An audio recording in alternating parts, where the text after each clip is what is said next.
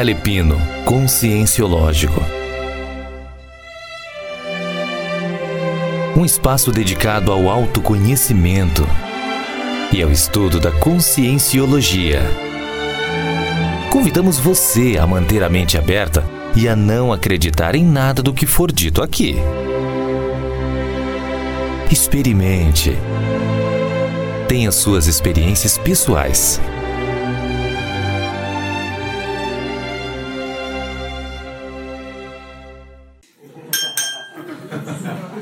Calepino, pessoal, meu muito boa tarde a todos. Estamos iniciando mais um Calepino Conscienciológico.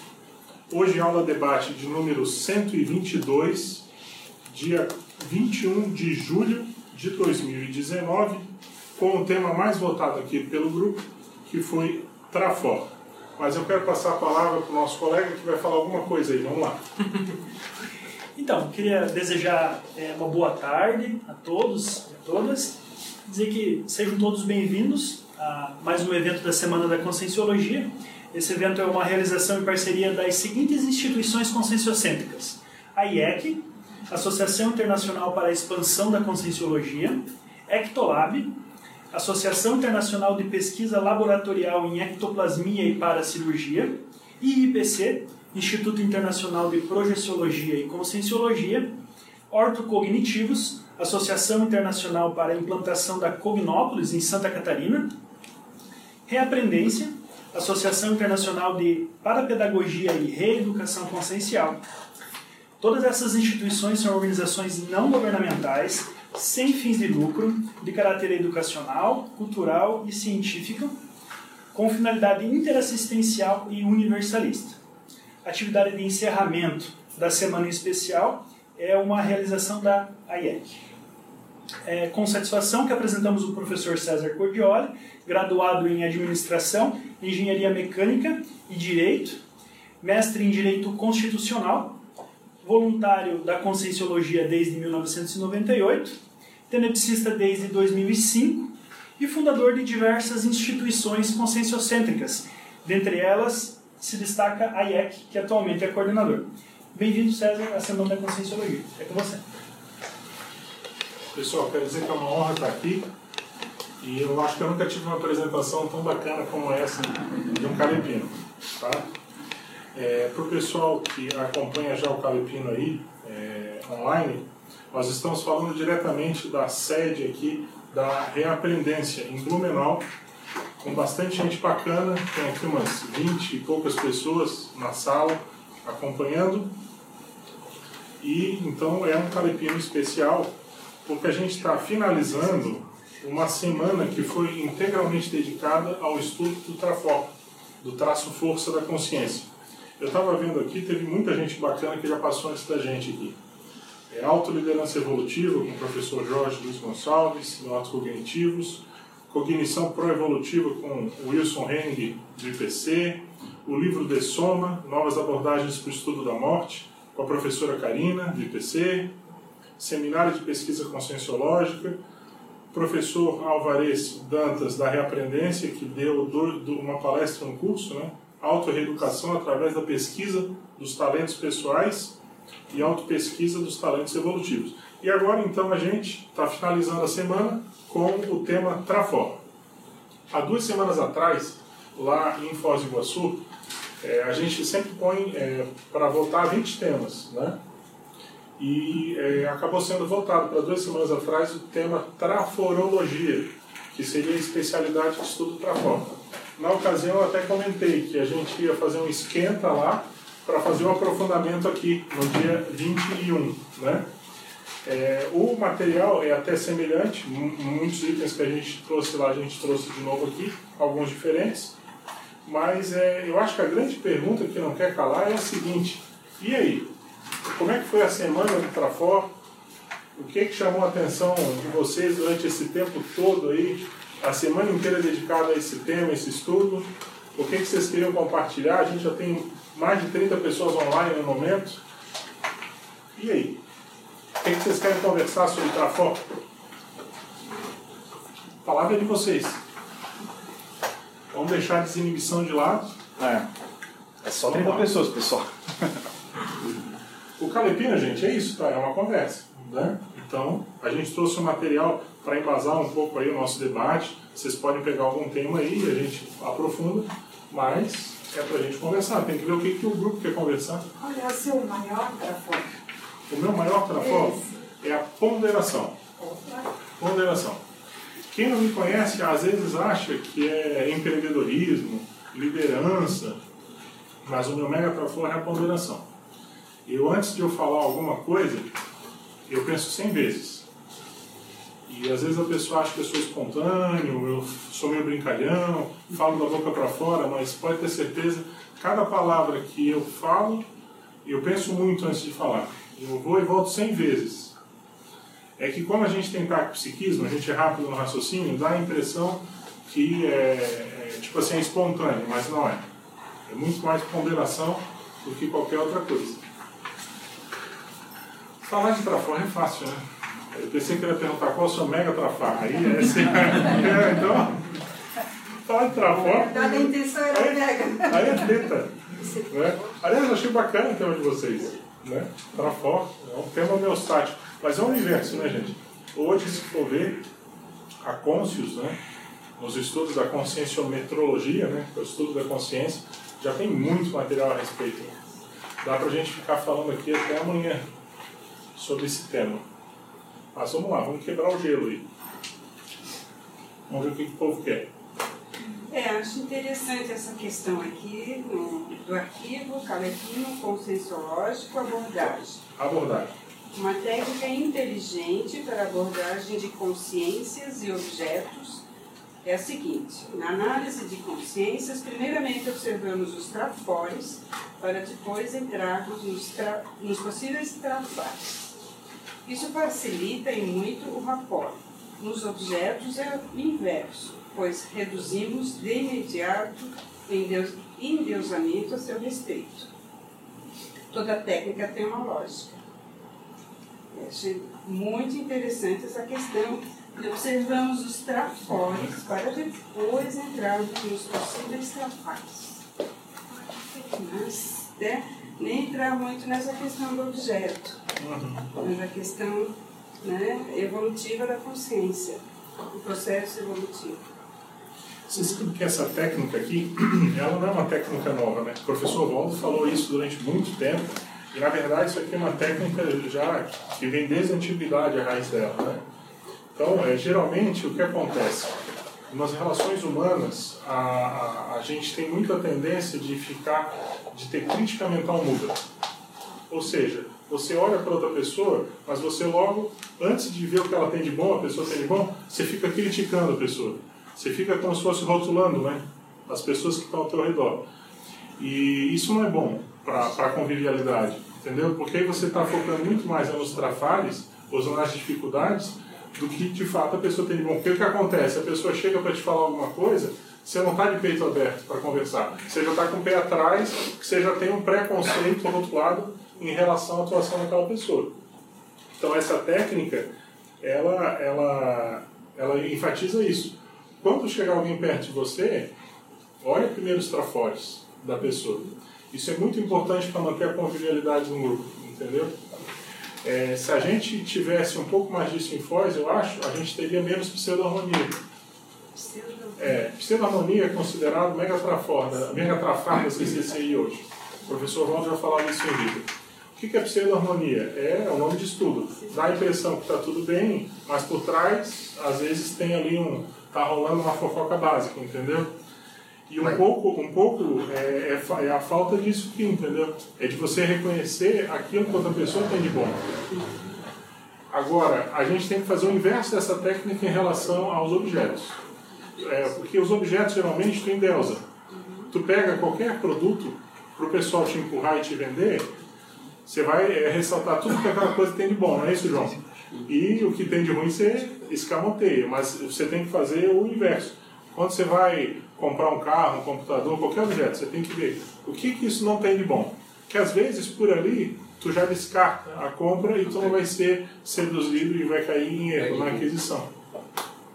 Gente, eu quero dizer para vocês, aquela figura que está ali, é um professor antigo da Conscienciologia, daquelas épocas de áureas que eu estava contando para vocês, de Blumenau, de 20 anos atrás.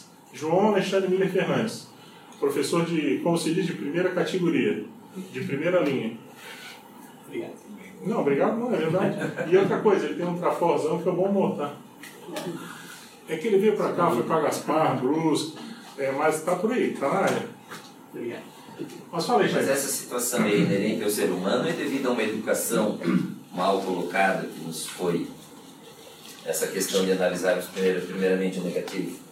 Acho que mistura tudo, né? Mas é muito mais o ser humano, né? A gente não pode botar muita culpa na educação, não, no Zeitgeist. Porque eu acho que tem pessoas que têm uma benignidade íntima, intrínseca dentro de si, que conseguem superar isso. É raro, mas tem. Então eu acho que é muito mais a paragenética da pessoa. A pessoa já tem uma propensão e aí ela, ela atua dessa maneira, entendeu? Isso, isso é uma coisa bem séria, gente. É, tô, tô pegando num ponto que dói, sabe? Só que é meio desagradável de falar, mas é, é bem sério. E dá para fazer um link com o verbete admiração, discordância, essa questão de olhar primeiro o traço força, Claro. depois o traço par. Claro, claro, exatamente. Você vê que tem uma lógica, né? Admiração, discordância. Você primeiro admira para depois discordar, né? E você também não inverte a aplicação desse binômio. Tem muita gente que admira o outro até o ponto em que ela não discorde de você. Na hora que discordou, vira teu inimigo. Entendeu? É, é isso aí. Entra na pseudo, como você falou, né? Pseudo-harmonia. na pseudo-harmonia. Você sabe que pseudo-harmonia tem tudo a ver com um negócio também que chama-se satisfação malévola. Isso é um verbete enciclopédia, satisfação malévola. É o chamado Schadenfreude. Eu tô, não estou na Alemanha aqui, um pedacinho da Alemanha no Brasil? Não, é Schadenfreude. É o que? É a pessoa que fica torcendo pro outro se ferrar, para poder falar mal. Entendeu? É isso aí. Na casca da banana. É isso aí. Exatamente isso. Então você fica com aquele veneninho ali é, pronto para inocular. Na hora que a pessoa, às vezes ela comete um deslize, erra, entendeu?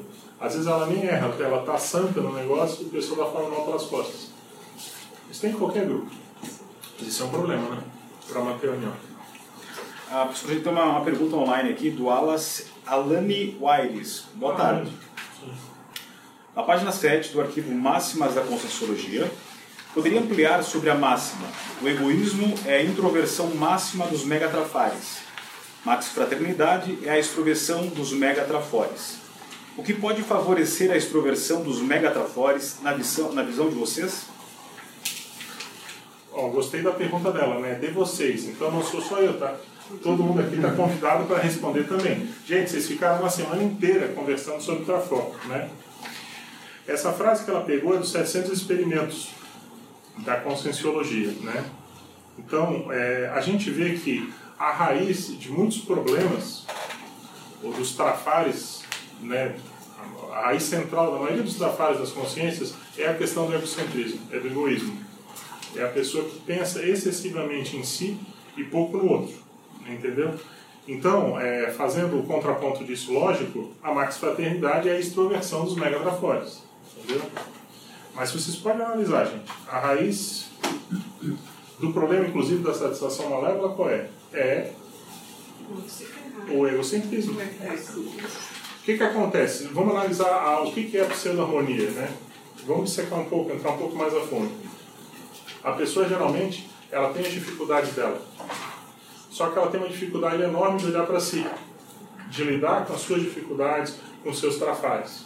Então, o que acontece? É muito mais fácil ela deslocar o foco da atenção dela no outro, no terceiro, e, e criticar o outro e dizer, poxa, o outro também está na lama, ou está errado, ou está se ferrando. Com isso você alivia para o seu lado e você, no fundo, às vezes tem até um regozijo né? interno, íntimo. Nossa, essa pessoa é pior que eu, né? É, mas no fundo é a dificuldade que você tem de lidar com aquilo que você tem a melhorar. né? Então é isso. Pode levar a um processo de vitimização né? dessa condição. Totalmente, né? Totalmente, auto-vitimização total. Eu estou acompanhando aqui, eu vou te fazer um pedido. É, é Marcos, né? Não, Thiago. Thiago. Eu vou lendo aqui e aí se tiver alguma, alguém que eu pular ou esquecer, tu chega Beleza. tá? Aham. Beleza? Beleza. É, gente, ó, a gente já tem mais de 40 pessoas online e é muita gente aí é, falando e tudo mais. Eu vou pular um pouco as pessoas que estão dando boa tarde, bom dia e tudo bem, e vou, vou ler mais as ponderações. Então vamos lá. O Dorval Paganella fala: Boa tarde, é muito bom ver as ICs trabalhando juntas para a interassistência. Olha, Dorval, vou dizer para você, eu também achei muito bacana esse exemplo aqui que eu estou vendo.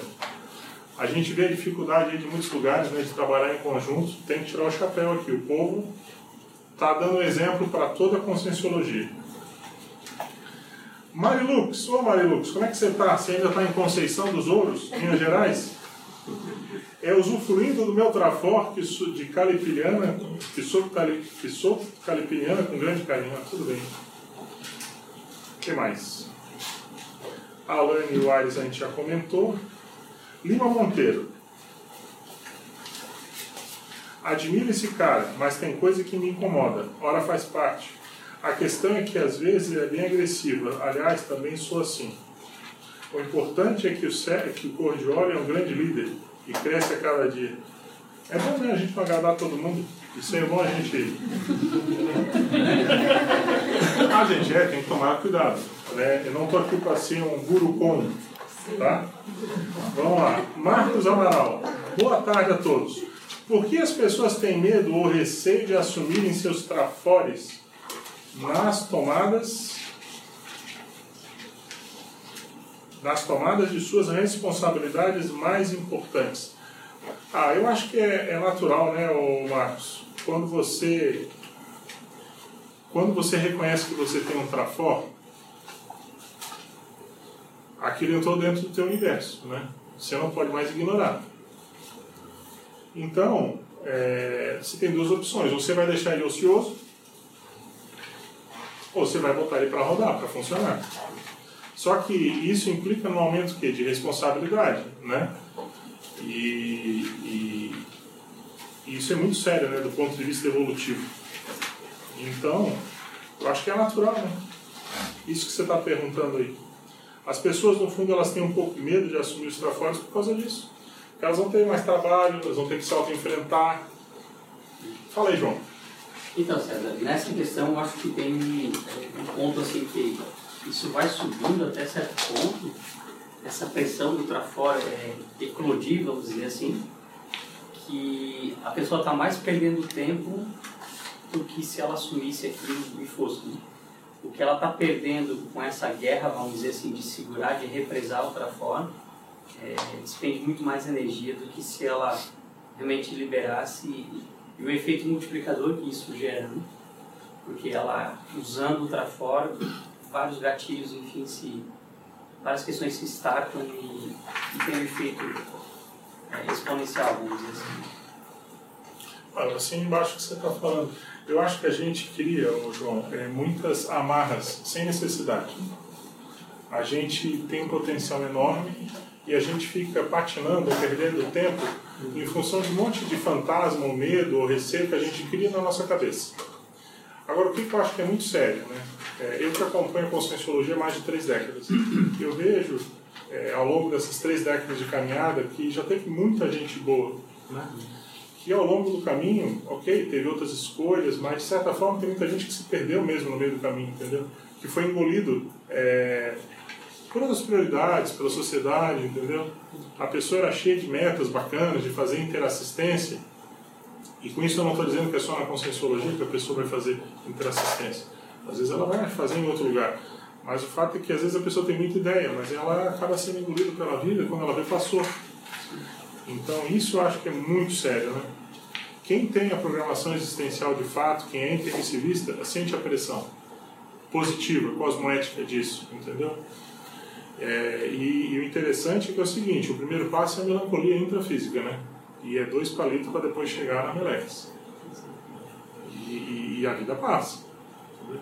E às vezes fica só para a próxima. Existe, uma, até um, existe um ponto em que o retomador de tarefa ele ainda consegue e, com, e consegue tirar o pai da forca. consegue ainda recuperar boa parte do que tem que fazer. É, só que depois que passa um determinado limite, não adianta mais. A pessoa consegue ali ajudar alguma coisa, mas ela não, não recupera mais tudo que ela tinha que fazer.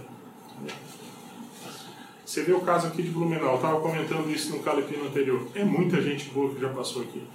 Muita gente boa. Blumenau hoje, na minha opinião, se fosse somar a quantidade de eventos que já teve aqui ao longo desses quase 30 anos, a quantidade de gente boa que já teve aqui organizando e atuando, já era para ser uma instituição a social. Eu não tenho dúvida disso. Só que o problema é que teve solução de continuidade, né? Então, o, o grupo ia, ia, se estruturava, daqui a pouco caía. Entendeu? Às vezes por fator externo, mas por mais que tu queira botar a responsabilidade no fator externo, vale muito a consciencialidade do grupo que está ali, né? Então, assim, eu estava até falando antes, a gente teve aqui uma hora antes de, de começar o Calepino conversando sobre isso. Eu estava falando, eu, eu fiquei pensando intimamente dentro de mim, será que isso aqui é mais um grupo?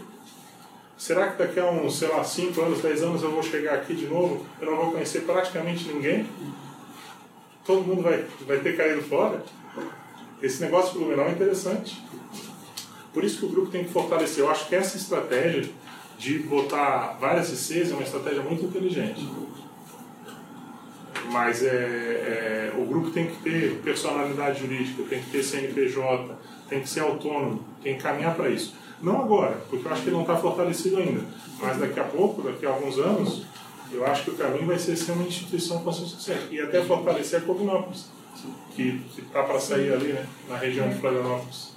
É o que a gente percebe na Semana da Conscienciologia, que assim, o, o movimento extrafísico e intrafísico multiplicas. Uhum. E é muito bom esse movimento, bem interessante. É. Eu, o Blumenau, gente, numa boa, tá? Eu fazia um tempo que eu não vinha para cá, acho que ela melhorou muito. Naturalmente, já se passaram muitos anos, a cidade cresceu, mas ela ainda está na baratosfera. Se você for ver que o maior ícone dessa cidade é a questão do Oktoberfest, isso é um estigma para a cidade. Não é à toa que volta e meia tem as chuvas que tem aqui, as enchentes que tem aqui, que é para dar um jeito de limpar essa situação toda. Entendeu? Agora, não só isso, a, a cultura germânica ela tem um lado muito bom, que é a questão da organização, da seriedade, do fio do bigode. Eu sou casado com uma alemã, eu sei como é que é isso. É totalmente o oposto do italiano. O italiano é tudo bagunçado, tudo jogado, tudo largado. Inclusive, ela deve estar vendo agora, ela deve estar rindo, né? Mas é, existe um lado ruim, que é o lado da repressão. Né? O lado da repressão. Então, o pessoal que está aqui é, tem uma, uma oportunidade de assistência enorme, por um lado, mas não pode fechar os olhos para a questão de que vocês estão mergulhados aqui numa baratosfera. Não se iludam. Eu lembro nitidamente aqui da primeira coordenadora do IPC que dessomou, por macro PK, que foi a Terezinha. E foi avisada. Ela começou a fazer TENEPS, não estava ainda bem preparada, o professor Valdo avisou ela, eram outros tempos, né? Hoje já, já são outros tempos, né? Mas eram outros tempos. E o fato é que ela meteu os peitos, fez, e aí? Estava um pouco foi, foi bem... É, foi bem traumático, entendeu? Quem aqui é da época da Terezinha? Quem conheceu ela? Alguém aqui conheceu? Eu, eu não conheci, mas eu estou fazendo uma compilação da é, memória. Entendi. E, é. Então, vocês estão vendo? Eu estou me sentindo meio dinossauro aqui. Eu sou o único que conheceu a Terezinha. Mas eu acho legal, acho legal. Vamos embora. Mas Vambora. tem registros dela, né? Quando ela É. trabalhava na FURB, então. Ela era professora da FURB. Da FURB. E ela abria as portas para a gente dentro da FURB. A unidade do IPC era dentro da FURB, Era né? FURB. Era dentro da FURB. As canções da Você deu aula lá, não? Eu acho que eu não estava dando aula nessa É. época, mas eu trabalhei em eventos ali É. e tinha uma salinha que ficava talvez desse tamanho e guardava colchonetes, materiais. O filho do Dr. Neusildo, a Ah, gente. a gente brinca. Não, Neusildo é uma, figura conhecida, um ex-deputado estadual aqui, muito conhecido. Ele é da região de Mafra, de Caminhos. É, que ele é filho do cidadão e a gente ia para lá e ele ajudava a gente a organizar evento em Mafra, Caminhos. Por isso que eu estou brincando. Estou brincando só para explicar, gente. A gente ia para lá fazer itinerância e o professor não valia nada. O que valia era o filho do Dr. Neusildo, entendeu? É, para um lado e para o outro. Por isso que eu pego no pé do João. Desde aquela época. Mas, gente, o que mais aí? Vamos lá. talvez você pudesse falar um pouco, César, sobre a relação que existe entre os, a aplicação dos trafores, da consciência e dos valores. De forma que eles se relacionam e que a pessoa pode entender essa sinergia trafor e valores pessoais. É, eu entendo o seguinte, ó, o valor ele está muito relacionado com a prioridade da consciência. Aquilo que você reconhece como sendo um valor para a sua existência na prática é o que vai se tornar o seu conjunto de prioridades, a sua priorologia, né? Então, o que, que é o ideal? O ideal é que você consiga aliar o seu trafor à prioridade. E mais do que isso, o ideal é que você consiga transformar o seu trafor no seu mater pensene. Eu acho que essa é uma das chaves da evolução. Você tem que transformar aquilo que você tem de melhor como sendo a sua característica principal, pela qual você é reconhecido, pela qual a sua força presencial é reconhecida, por exemplo. Entendeu? Agora, é, valores, chefe, a pergunta talvez seja outra, né? Quais são de fato os seus valores? Essa é a pergunta que cada um deveria se fazer. Entendeu? Tem muita gente que fala da boca para fora os valores, mas ela não parou de fato para refletir sobre aquilo ali. Se eu chegar e perguntar para você, perguntar aqui na sala, é, a interassistencialidade é um valor? Todo mundo vai dizer que sim. Se a gente perguntar se a pessoa acha que a interassistencialidade que ela faz é grande, quase todo mundo vai achar que faz muito pelo fato de que faz TENEPS, ou pelo fato de que dá aula por uma instituição ou outra, mas para para pensar de fato a quantidade de oportunidade que você perde de ser mais interassistencial no seu dia a dia. Você vai ver que está longe ainda. Entendeu? É, então acho que é isso, isso, é, isso é um dado que a pessoa tem que refletir, ela tem que pensar. Mas ó, gente, aqui é um, não é para ser um monólogo, tá? Eu estou dando uma ideia. Qualquer coisa vocês entram aí e vão falando também. Principalmente se o professor estiver falando uma batatada. Eu adoro que tenha polêmica. Mas ó, tem mais gente aí fazendo pergunta. Eu vou, eu vou mesclando aqui, tá? Dorval Paganella, como você vê o trafar do orgulho né, impedindo o uso dos trafores? Ah, chefe, é isso que eu acabei de abordar. Orgulho, egocentrismo, egão, é tudo farinha no mesmo saco, entendeu? Eu acho que é isso aí. Tem muita gente, muitas pessoas, por exemplo, elas não, não fazem o que elas têm que fazer, o que elas acham que têm que fazer, porque elas têm medo da, do julgamento, da opinião alheia, entendeu? Às vezes a pessoa tem dificuldade de se aceitar, aceitar seu corpo, ela fica pensando como é que vai ser o julgamento dos seus pares. Só que assim, ela não mete os peitos. No fundo, é egocentrismo. Quando você pensa assim, ó, eu vou falar na questão de livro, tá? Hoje eu estou escrevendo já meu 14 livro. É... Quando eu pensava no meu primeiro livro, eu achava, no, no, início ainda tinha uma ilusão de que talvez aquele primeiro livro pudesse ser uma mega GESCOM. Que nada. Primeiro livro é só para você começar a aquecer as turbinas. E eu estou longe de ainda longe não, já estou mais perto. Mas eu ainda não nem comecei a mexer na minha Opus Major, né, que é considerada obra-prima da consciência. Então a, a, questão é essa, né? Você às vezes que está aqui escutando a gente agora em casa, ou aqui assistindo a aula presencial, você às vezes tem a ideia de fazer um livro faz muito tempo sobre determinado assunto. Você já tem esse projeto há anos, mas você não botou ainda a bunda na cadeira para começar a escrever sobre aquilo ali.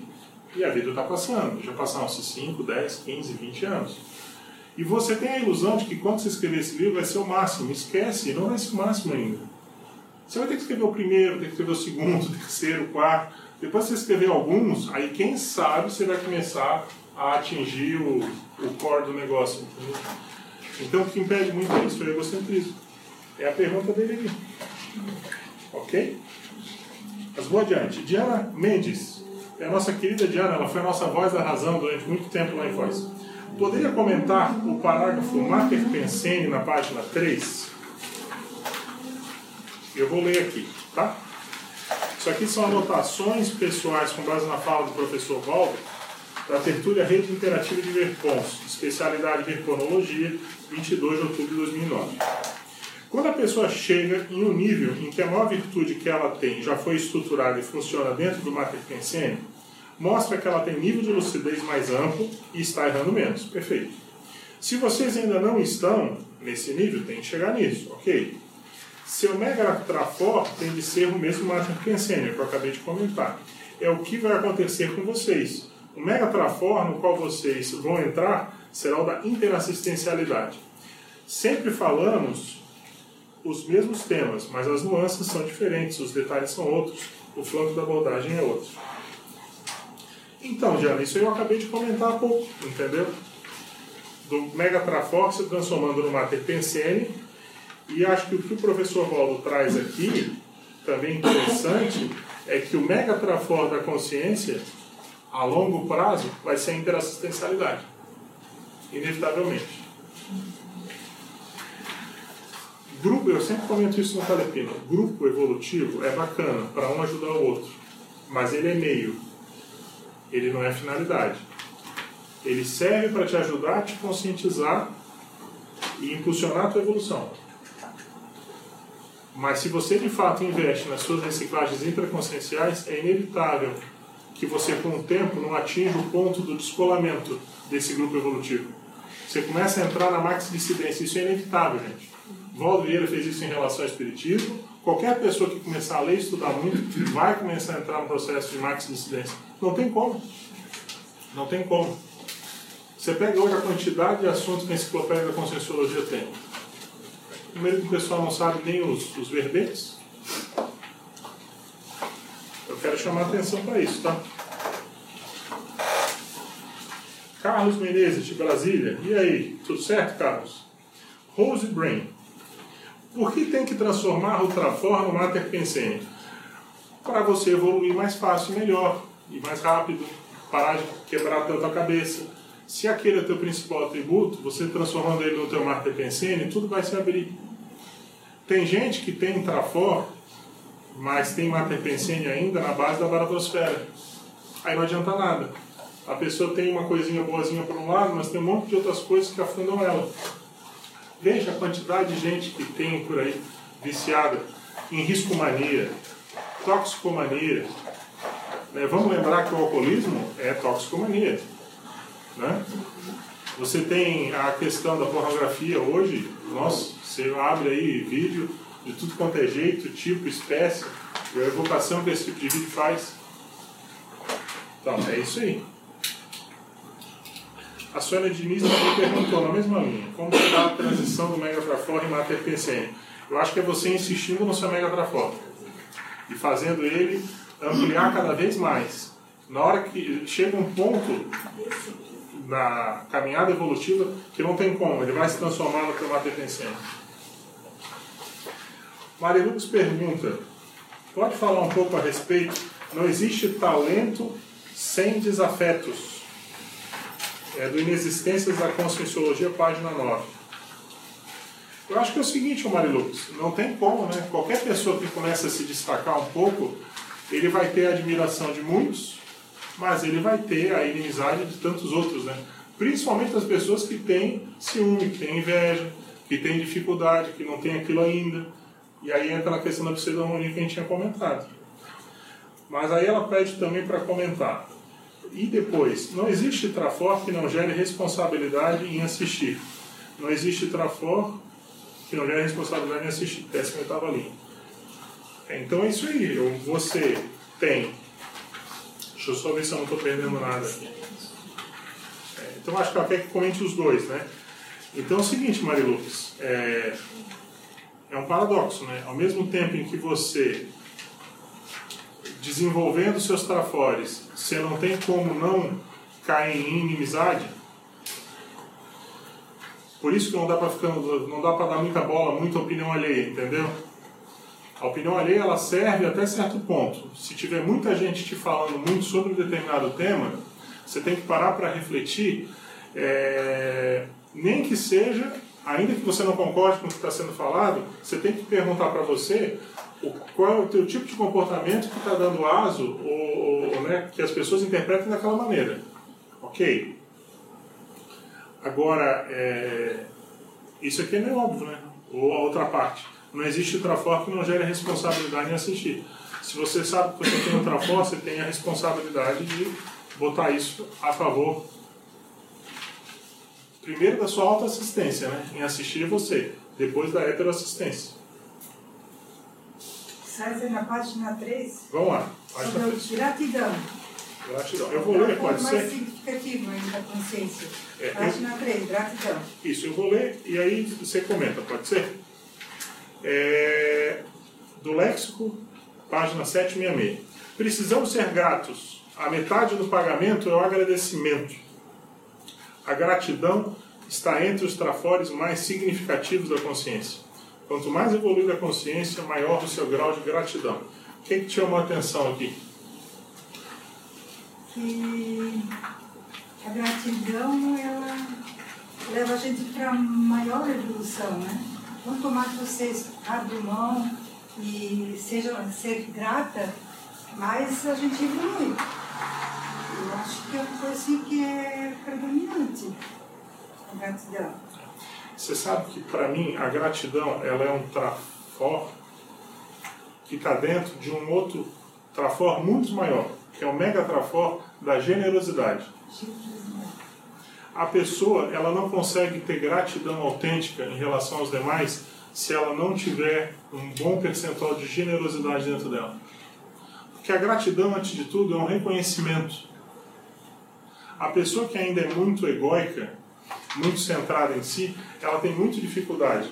Muita dificuldade de reconhecer é, o esforço do outro, entende? Porque ela ainda está só vendo o lado dela. Então, é aquele assistido, tem um verbete chamado assistido insatisfazível. É a maior prova disso. É aquele assistido em que você está ali dando a teta, ele pode até achar que você é o máximo naquele momento enquanto você está dando a teta. Mas se você tira a teta, ele começa a achar que você é um, o mega assediador da- dela, entendeu? Então, é, eu acho que a generosidade é, um, é, é para mim um dos mega trafores de qualquer consciência. É aquela, se você for olhar o o exemplo dos grandes amparadores, todos eles têm a, a generosidade como um mega trafor. Eles são capazes de assistir ali em silêncio muito tempo, às vezes décadas, com assistido pensando mal, entendeu? Não levando a sério todo investimento que é feito. Se a gente tivesse mais generosidade na CCCI, a gente não teria pseudo-harmonia. Porque você é, reconheceria o que a outra pessoa tem de bom. Entendeu? Aí entra naquele do, dos amparadores, né? Quando o amparo, é, que tá aqui, não sei aqui, tem uma coisa que chamou bastante atenção. É a página 2, Amparologia. Eu acho que No meu é página 2, não sei se está na página 1 de vocês. na página 2. Amparologia? É, aí é, entra naquele nível que o assistido ultrapassa, Isso. né? Uma, não existe mais inveja nem competição. Então existe o, é, aquele nível do. Isso não é bacana, gente? Eu acho muito, eu achei muito interessante. É, Porque aqui existe muita competição. Né? É. concordo com você. Tem muita gente que diz que faz assistência, mas na hora que a pessoa, que o assistido, começa a botar a asinha um pouquinho de fora, E às vezes ultrapassa. né? é, e começa até a ultrapassar o assistente, o assistente já fica pé da cara. Diz, mas como? Esse cara chegou depois de mim? Esse cara não pode ser melhor do que eu. Já vi muito disso, gente.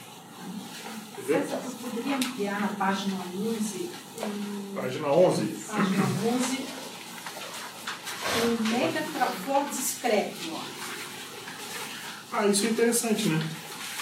Pega um serenão, por exemplo, que assiste um milhões de consciências na surdina, sem ninguém saber nem que ele está assistindo ajudando, fazendo uma reorganização extrafísica de um ambiente inteiro de inúmeras cidades. Isso é um exemplo de mega trafor discreto, entendeu?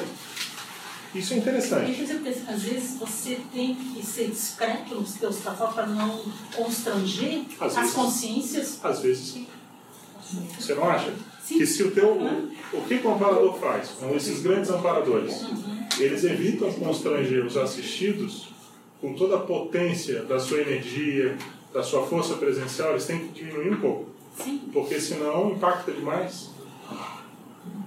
É isso aí. Interessante. O mega trafor discreto. É isso aí. A gente acha que às vezes o mega trafor ele tem que ser algo que ah, todo mundo vai notar, todo mundo vai perceber. Não.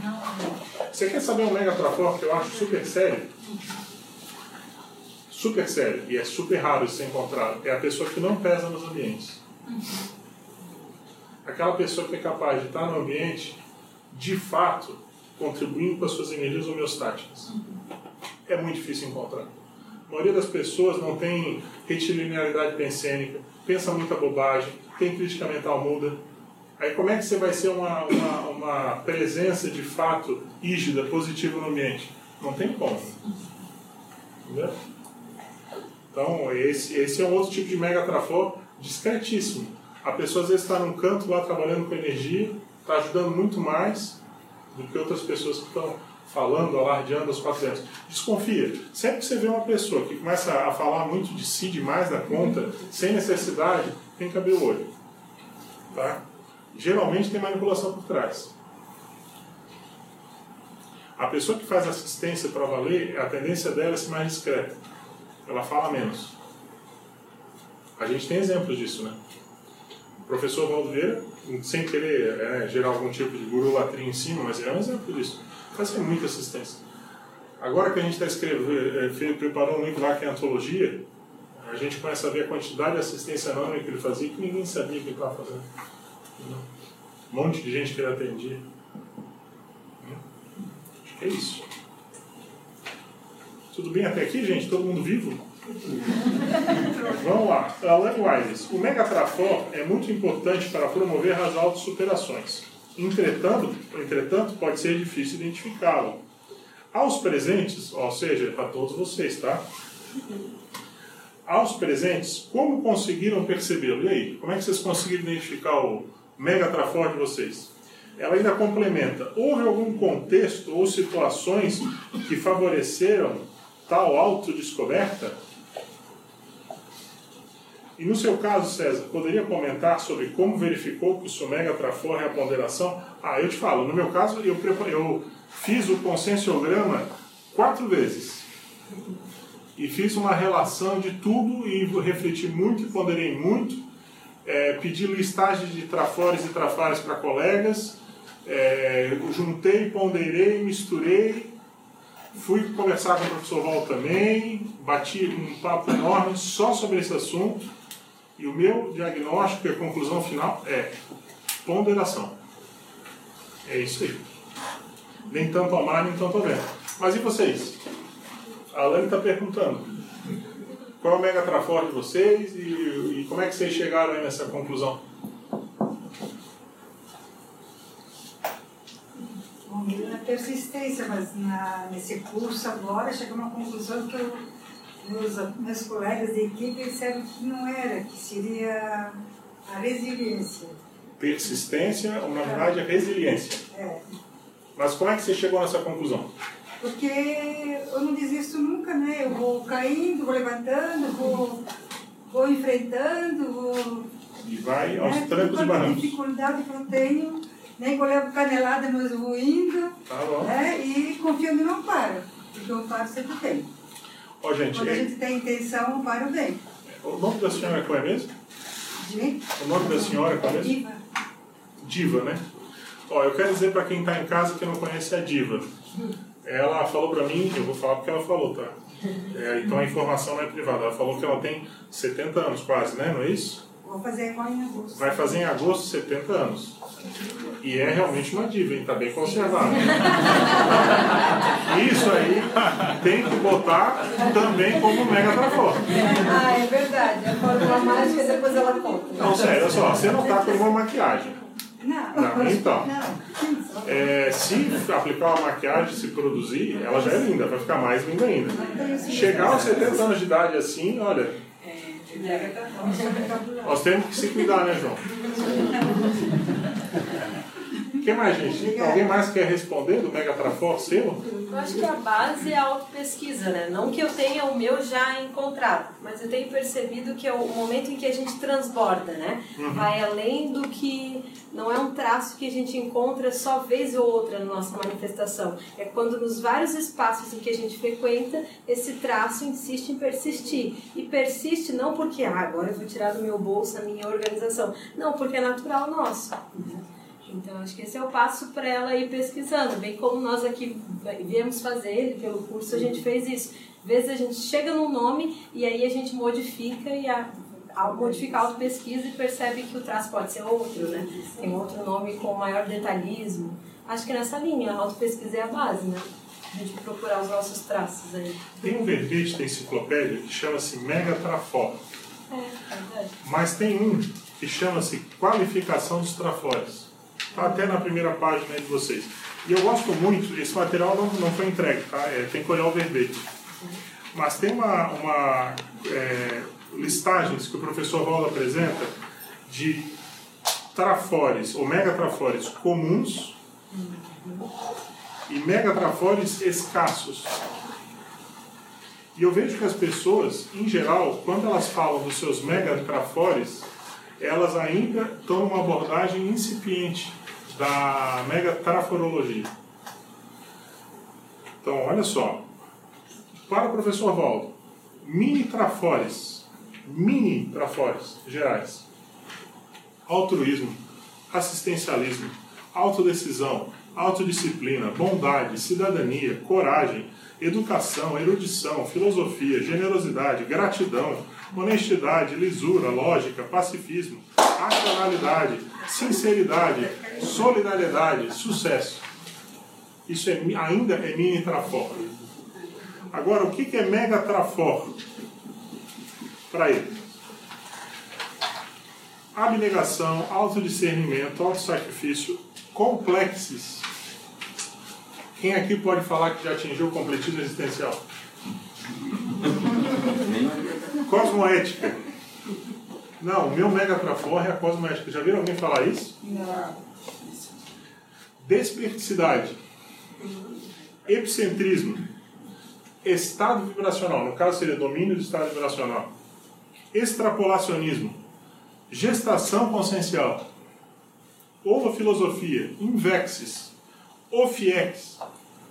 Eu, eu acharia muito bacana a pessoa chegar dizendo, meu mega trafor é Ofiex. Projetabilidade lúcida. Primavera energética, Primener. Proexis, sinalética, Tales, Teneps, tridotalidade. Eu estou falando isso mais para ajudar a contribuir que a é, Mega Trafor é um universo, né?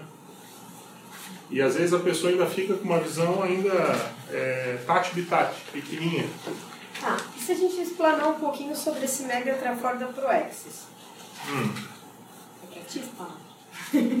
Ah, eu acho que assim, ó, é, você sabe que tem mini ProEx e tem maxi ProEx. Porque Então, se- eu acho que assim, quando você tem uma maxi ProEx realmente diferenciada, a maior, isso pode ser um megatrafor da sua existência, com certeza. Porque assim, a, a, a ProExis, ela tem, ela tem um efeito de dupla mão. A gente muitas vezes pensa a gente em relação a ProExis. Ah, se eu estou cumprindo minha ProExis ou não. Geralmente é isso. Só que vamos lembrar que existe uma, uma, uma retroalimentação de trás para frente. Você definiu a sua programação existencial onde? No curso intermissivo, quando você estava com maior lucidez. O fato de você definir aquilo como sendo o vital ou importante para você cumprir nessa vida vai te dar força. Vai te segurar dentro, por exemplo, de uma tarefa de esclarecimento. Muita gente que é meio dissidente dentro da conscienciologia é porque não tem Max Prax. Às vezes, às vezes não é nem intermissivista. A pessoa achava que era, que era o máximo, não era. Estava longe ainda. Porque quando a gente considera a Proexis, então a gente fala do antes e do, de- do agora, do momento que a Isso. gente executa. Legal. Isso. Tem, tem que levar para a abordagem extrafísica. Eu acho que essa é uma chave. Entendeu? Legal. Ô César, Fala aí. uma questão aqui. É, a gente sabe que tem todo um restringimento intrafísico, né? A partir de você vir do extrafísico para cá. É, para alguma coisa romper isso e aparecer aqui, ela tem que ser bem forte realmente. Então, o trafora, até certo ponto, é, o trafora da consciência da consciência, ele é até mais prevalente do que da consciência intrafísica, digamos, porque ela não tem toda a limitação. Então, até pode ser um indício para a pessoa pensar que se ela tem aquele trafora aqui, imagina sem todo esse processo intrafísico de, de limitação, enquanto ela tem aquilo desenvolvido. Você sabe que isso que você está trazendo, a gente na aula anterior aqui, que a gente estava conversando, eu estava falando do Código Existencial do Intermissivista Lúcido. que Foi a 13 terceira obra que eu acabei de fechar. Tem dois verbetes na enciclopédia, Codex Utilissimus Pessoal e Código, que tem muita relação com isso que você está falando. O Codex é o código de você como consciência. Trocando em miúdos é isso. É o, o código dos seus valores, dos seus princípios como consciência. O código, que é o código do ego, é o que te guia hoje aqui. É o código do conscienciólogo aqui. Com o que restou de tudo que você é, conseguiu lembrar, todos os pontos que você recuperou, entendeu? E, claro que quanto mais o teu código se aproxima do teu códex sutilíssimo pessoal, mais evoluído você está, mais lúcido você está, mais interassistência você vai fazer, mais dentro da prática você vai estar, etc, etc, etc. Mas essa é uma pergunta para ser feita, né? Às vezes a pessoa ressomou, ela era cheia de valores, de ah, extrafisicamente era o máximo, mas quando veio para cá emburrou, né? E aí, como é que fica, né? Mas eu vou avançar aqui, gente. Agora do Gustavo Dalks Ferreira, lá da Autocognitivos, né? E aí, Gustavo, tudo bem, chefe? César, qual seria o mater pensene dessa futura IC sediada em Blumenau? Neuromanologia. É, eu concordo com você, é um grande, um grande mater pensene. Na verdade, não é não só a reurbanologia, a reurubexologia. É, Inclui, né? é. Qual é o da, o da Autocognitivos lá? Lá é combinó para urologia, Ah. mas a para-urologia é uma das especialidades de apoio. É, então Ah, é. Para a reurbanologia.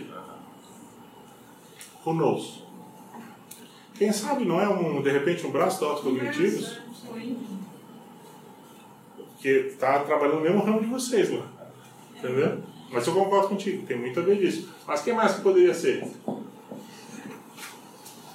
Se fosse para sair uma IC hoje aqui em Blumenau, qual seria a especialidade?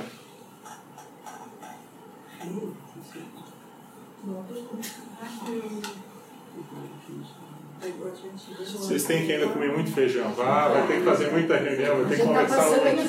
É. ó. Vai ter que conversar muito. Tá, mas ó, eu acho que ele matou a charada. Reubexologia é uma delas. Ou reubanologia, para reubanologia, inventa aí. Até pelo lema da cidade, assim, né? É, a gente tem Precisa, no né? menor citado, né? O Homo sapiens urbanizado. Pode ser também antitoxicomania. Ivo Valente está assistindo. Fala, Ivo! Tudo bem? A gente estava falando de você agora há pouco, mas falando bem. Karina Starlin, se me permitem só uma observação, claro, minha querida. Ela botou em letras garrafais só uma observação, vamos ver o que ela quer falar. A energia presencial continua sendo o cartão de visita. Os cuidados básicos com soma também. Condição importante para liderar qualquer grupo. Infelizmente, sinto e também não tenho visto isso ultimamente no IPC e dentro da conscienciologia. Que adianta a mente estar a mil e o soma cheio de bloqueios energia fraca? Vamos nos cuidar. Saudades do Valdo, abraços a todos. Olha, o Karina, eu quero dizer para você, é muito importante toda manifestação, é isso mesmo, solta os cachorros se você quiser soltar os cachorros, e eu concordo com você, a gente não pode esquecer, né, do que a gente tem um conjunto de corpos, né, então a gente, cada um sabe onde é que o seu calo aperta e cada um tenta trabalhar como pode, entendeu? Eu acho que é isso aí. Ivo Valente, um abraço a todos aí de Florianópolis. Vi que o João Alexandre está aí. Um abração para ele também. Ó, João, tá vendo? Lídia Mion, boa noite de Roma. E aí, Lídia, tudo bem? Eu vou estar indo para a tua terra aí daqui a pouco. Davi, Davi Rodrigues, César, se o curso intermissivo foca no Trafor como ferramenta essencial para a realização da ProEx, por que ainda existe ênfase no Trafar dentro das ICs? Não estaríamos nós mais atentos aos nossos defeitos e nos dos outros? Essa abordagem não é menos eficiente? Eu acho que não, o, o, o nome dele, Davi, eu acho que não, né? Porque quando você fala de trafar, na verdade você não está é, abordando é, é, de um ponto de vista negativo. Você está abordando de um ponto de vista de tentar resolver os empecilhos que te impedem de cumprir a programação existencial. Então eu não vejo como algo negativo. Eu acho que se você ficar falando só é, de coisa positiva, quem é que vai bater na bigorna, não é? Né? Aí, aí nós vamos cair na mesma questão de gente que quer conquistar a desperticidade na base da anticonflitologia omissa. Tem gente que quer dizer que é desperto, mas chega na hora de ter um posicionamento claro para desassediar uma questão que a pessoa está vendo que está errada, ela se omite. Porque ela não quer rodar baiana, ela não quer ser vista pelas pessoas ao redor. Ai, que ela, sei lá. Acho que a especificidade é. exige assertividade. Sim. Ser se posicionar. Sim, sim. Serve, não serve. Sim, é isso mesmo. Mas então, eu, eu, não, eu respondendo ao Devi, não vejo como a pessoa não avançar um pouco é, sem também abordar as coisas ruins. Ela tem que mexer, não tem jeito. Mas para isso, é, não é mais eficaz se ela focar no trafor? Ela tem que focar nos dois. Ela tem que levar jeito. Ela aborda, ela tem que focar no trafor, não há dúvida. Porque se ela ficar só no trafar, ela se afunda, ela só vai, só falta aí pegar o, a, o alto flagelo e ficar assim na base do masoquismo. Mas ela também tem que ver onde é que o cabo dela aperta e o que, que ela tem que fazer para superar aquilo ali. Você quer saber como é que faz para descobrir a sua ProEx? Para quem não sabe? Coisa mais fácil que tem. Veja seus trafares. Se fosse fácil para ter resolvido, você já tinha resolvido várias vidas. Se você está aqui hoje com algum trafar, é porque provavelmente você está patinando naquilo ali há séculos. E se você é tão lúcido quanto você acha que é, evidentemente isso faz parte da sua programação existencial, eliminar aqueles trafares. A pergunta é, respondendo o Devi, como é que você vai eliminar esses trafares se você não estudar eles, se você não conhecer eles? Então é inevitável, você tem que conversar, você tem que.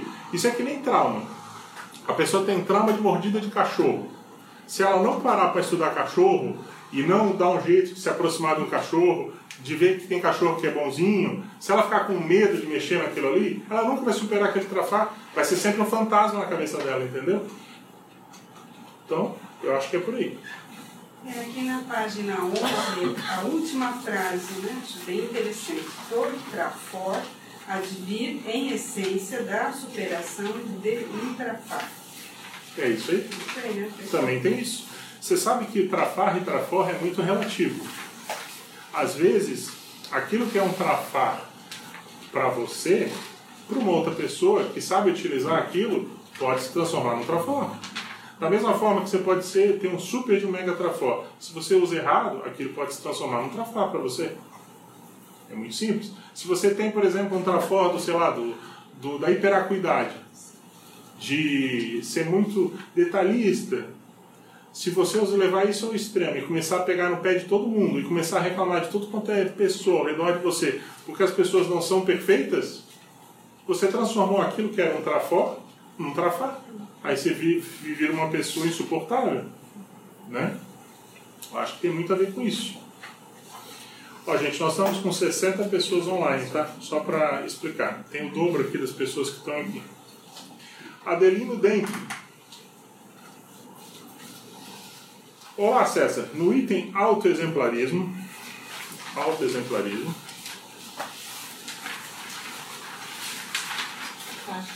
página 2, comente a parte final com a intenção de eliminar a autocorrupção e interligue com a citação na página 7.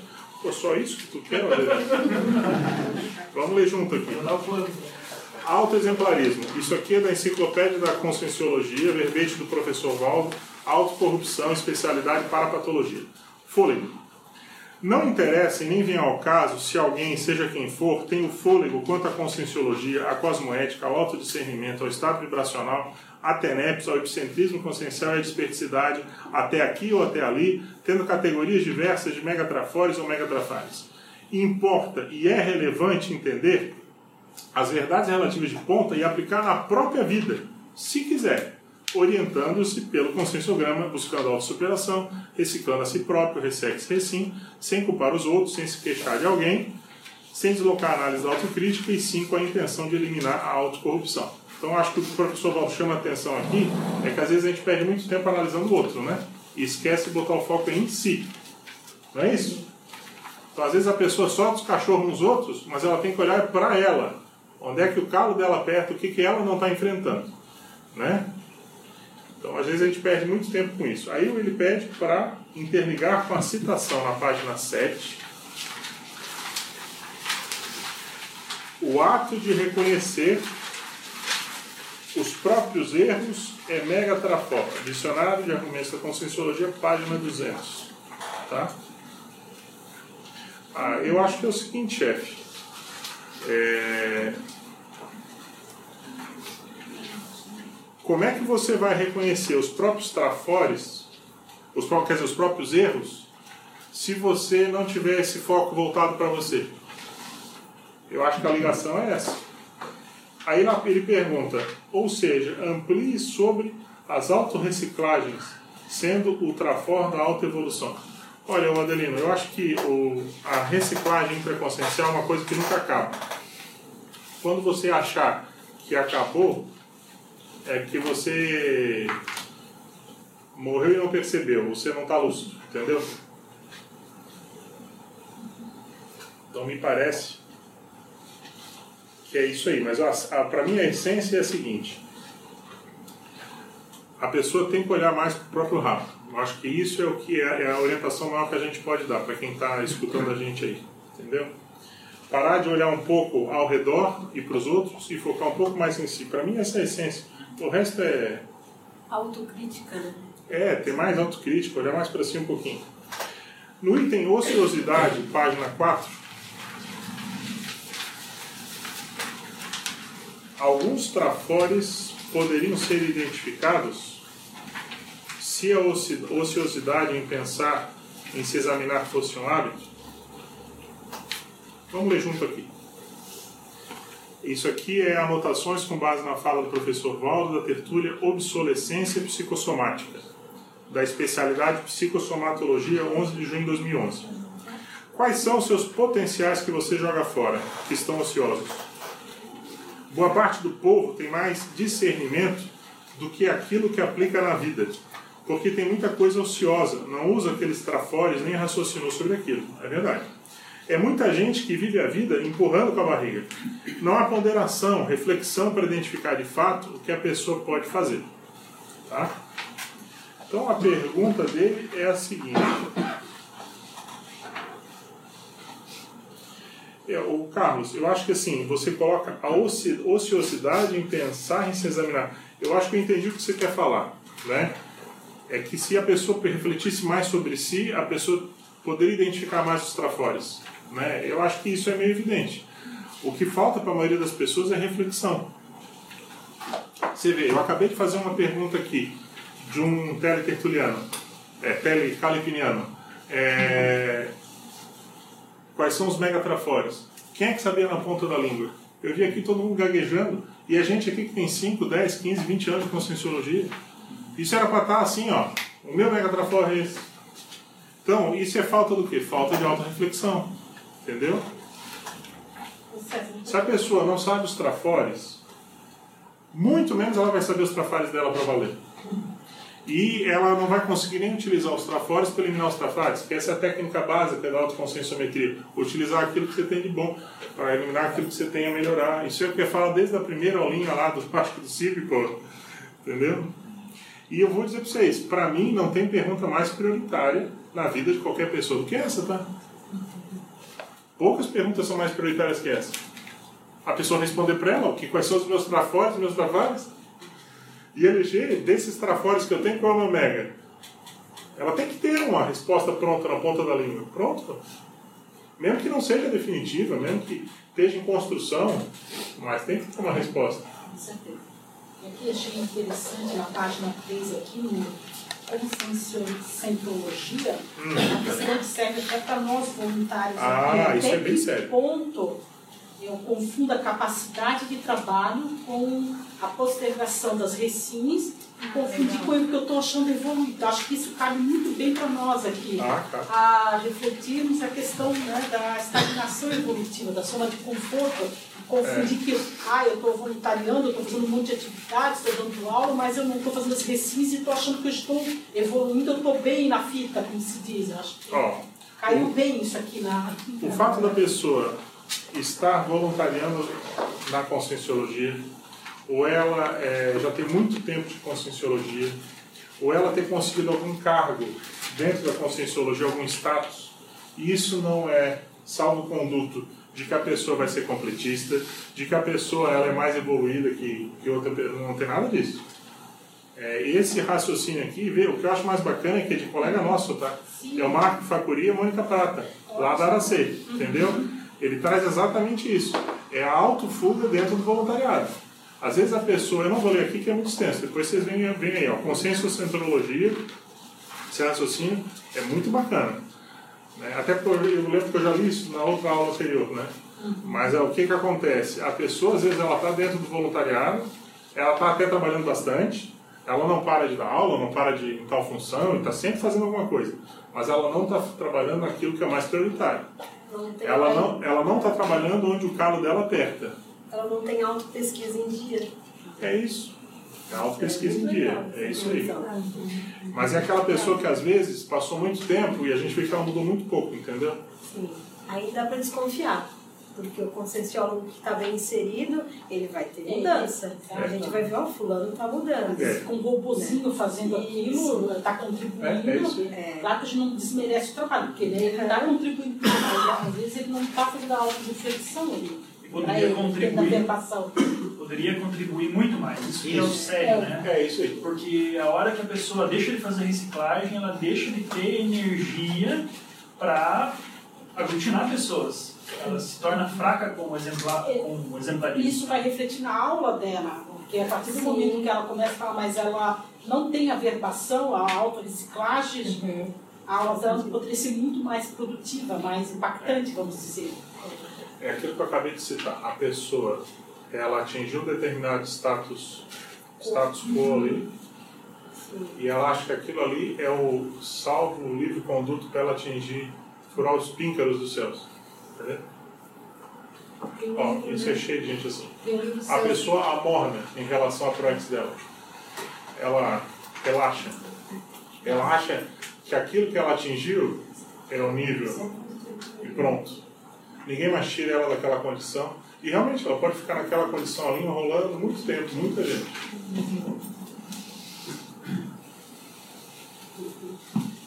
Passar ali na página 5, no item relacionamento. Página 5. Relacionamento. Todo grupo está junto por algum motivo. Trafares e trafores unem os membros de um grupo. Temos sempre de analisar quais desses dois motivos preponderam no ciclo de nossas relações. E aí? Preponderando os tafa- ta- tafares, o grupo consegue continuar coeso por quanto tempo? Muito tempo? Consegue você vê a máfia lá? Tem o senso de globalidade. É, Se você chegar e falar alguma coisa, você é queimado. Eles têm um código. É, lá tem de- código. Antiética bem profundo. É, Então eles mantêm coesos dentro dos trafares. exatamente. Mas apesar de tudo, a máfia, eles Isso têm moral, eles têm uma certa ética dentro do quadro Sim, deles. tem. Algumas É. coisas eles não podem fazer, Sim, e eles sim, não sim, aceitam. A consequência, quando eles fazem algo errado, é um pouco dura, mas eles. É dura, eles aprendem, mas eles têm, não pode fazer isso, aquilo, né? Tudo, é, o bacana é que bom, quando você estuda singularidade evolutiva, é que você vê que tudo tem um contraponto. Tudo tem um outro lado. Mesmo a máfia, ela vai ter o lado positivo. Só que é o tipo de assunto que é indigesto. Você fala isso, muitas vezes é tabu, mas é tabu por parte do, das pessoas que têm preguiça mental em pensar a respeito. Você pega, por exemplo, um mega sediador que domina a energia. Ele pode estar mais perto da evolução do que as pessoas pensam. Se ele chegar, às vezes, mudar uma nuance da aplicação da cosmética da energia, ele pode dar um balão em todo mundo e sair lá na frente. Eu tenho hipótese de ter visto, de conhecer um mega sediador que há dois mil anos atrás era mega sediador para valer. Hoje ele está lá na frente. Não sou eu, tá, gente? para mim é um exemplo, tá? Para mim é um exemplo. É aquele Orensep, do romance de uma rainha, do Rochester. Sim. Entende? Então, para mim, ele é um, um evoluciólogo hoje. Aquilo ali, até o professor Waldo, isso é uma hipótese do professor Waldo, né? que ele seria aquele velhinho do Lexington. Depois vocês peguem esse livro e leiam. A sedução que ele fazia, com base lá na rosa que ele entregava, aquela coisa toda, e olha em, em alguns milhares de anos onde que ele está. Então, é, esse negócio é muito relativo. Às vezes aquela pessoa ela é desdenhada. Às vezes o serenão está ali, o evoluciólogo está ali, e as pessoas não entendem a função dele. Só que extrafisicamente é que a realidade vai ser mostrada, né? Isso é interessante pensar, gente. Não pense vocês que é só serenão que fica anônimo.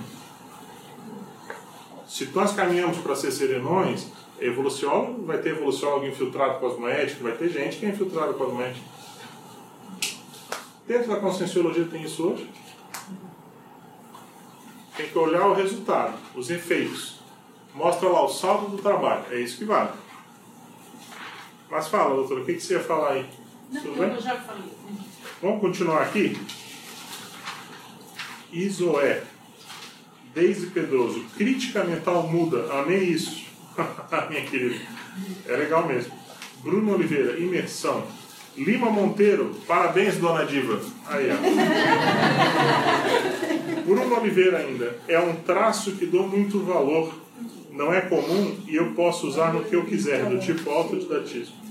Carla Neves, boa tarde a todos e todas. Professor, poderia dizer sua opinião sobre a utilidade e a importância da elaboração de lista de trafores e trafares de uma situação, é, pontos positivos e negativos antes de se tomar uma decisão?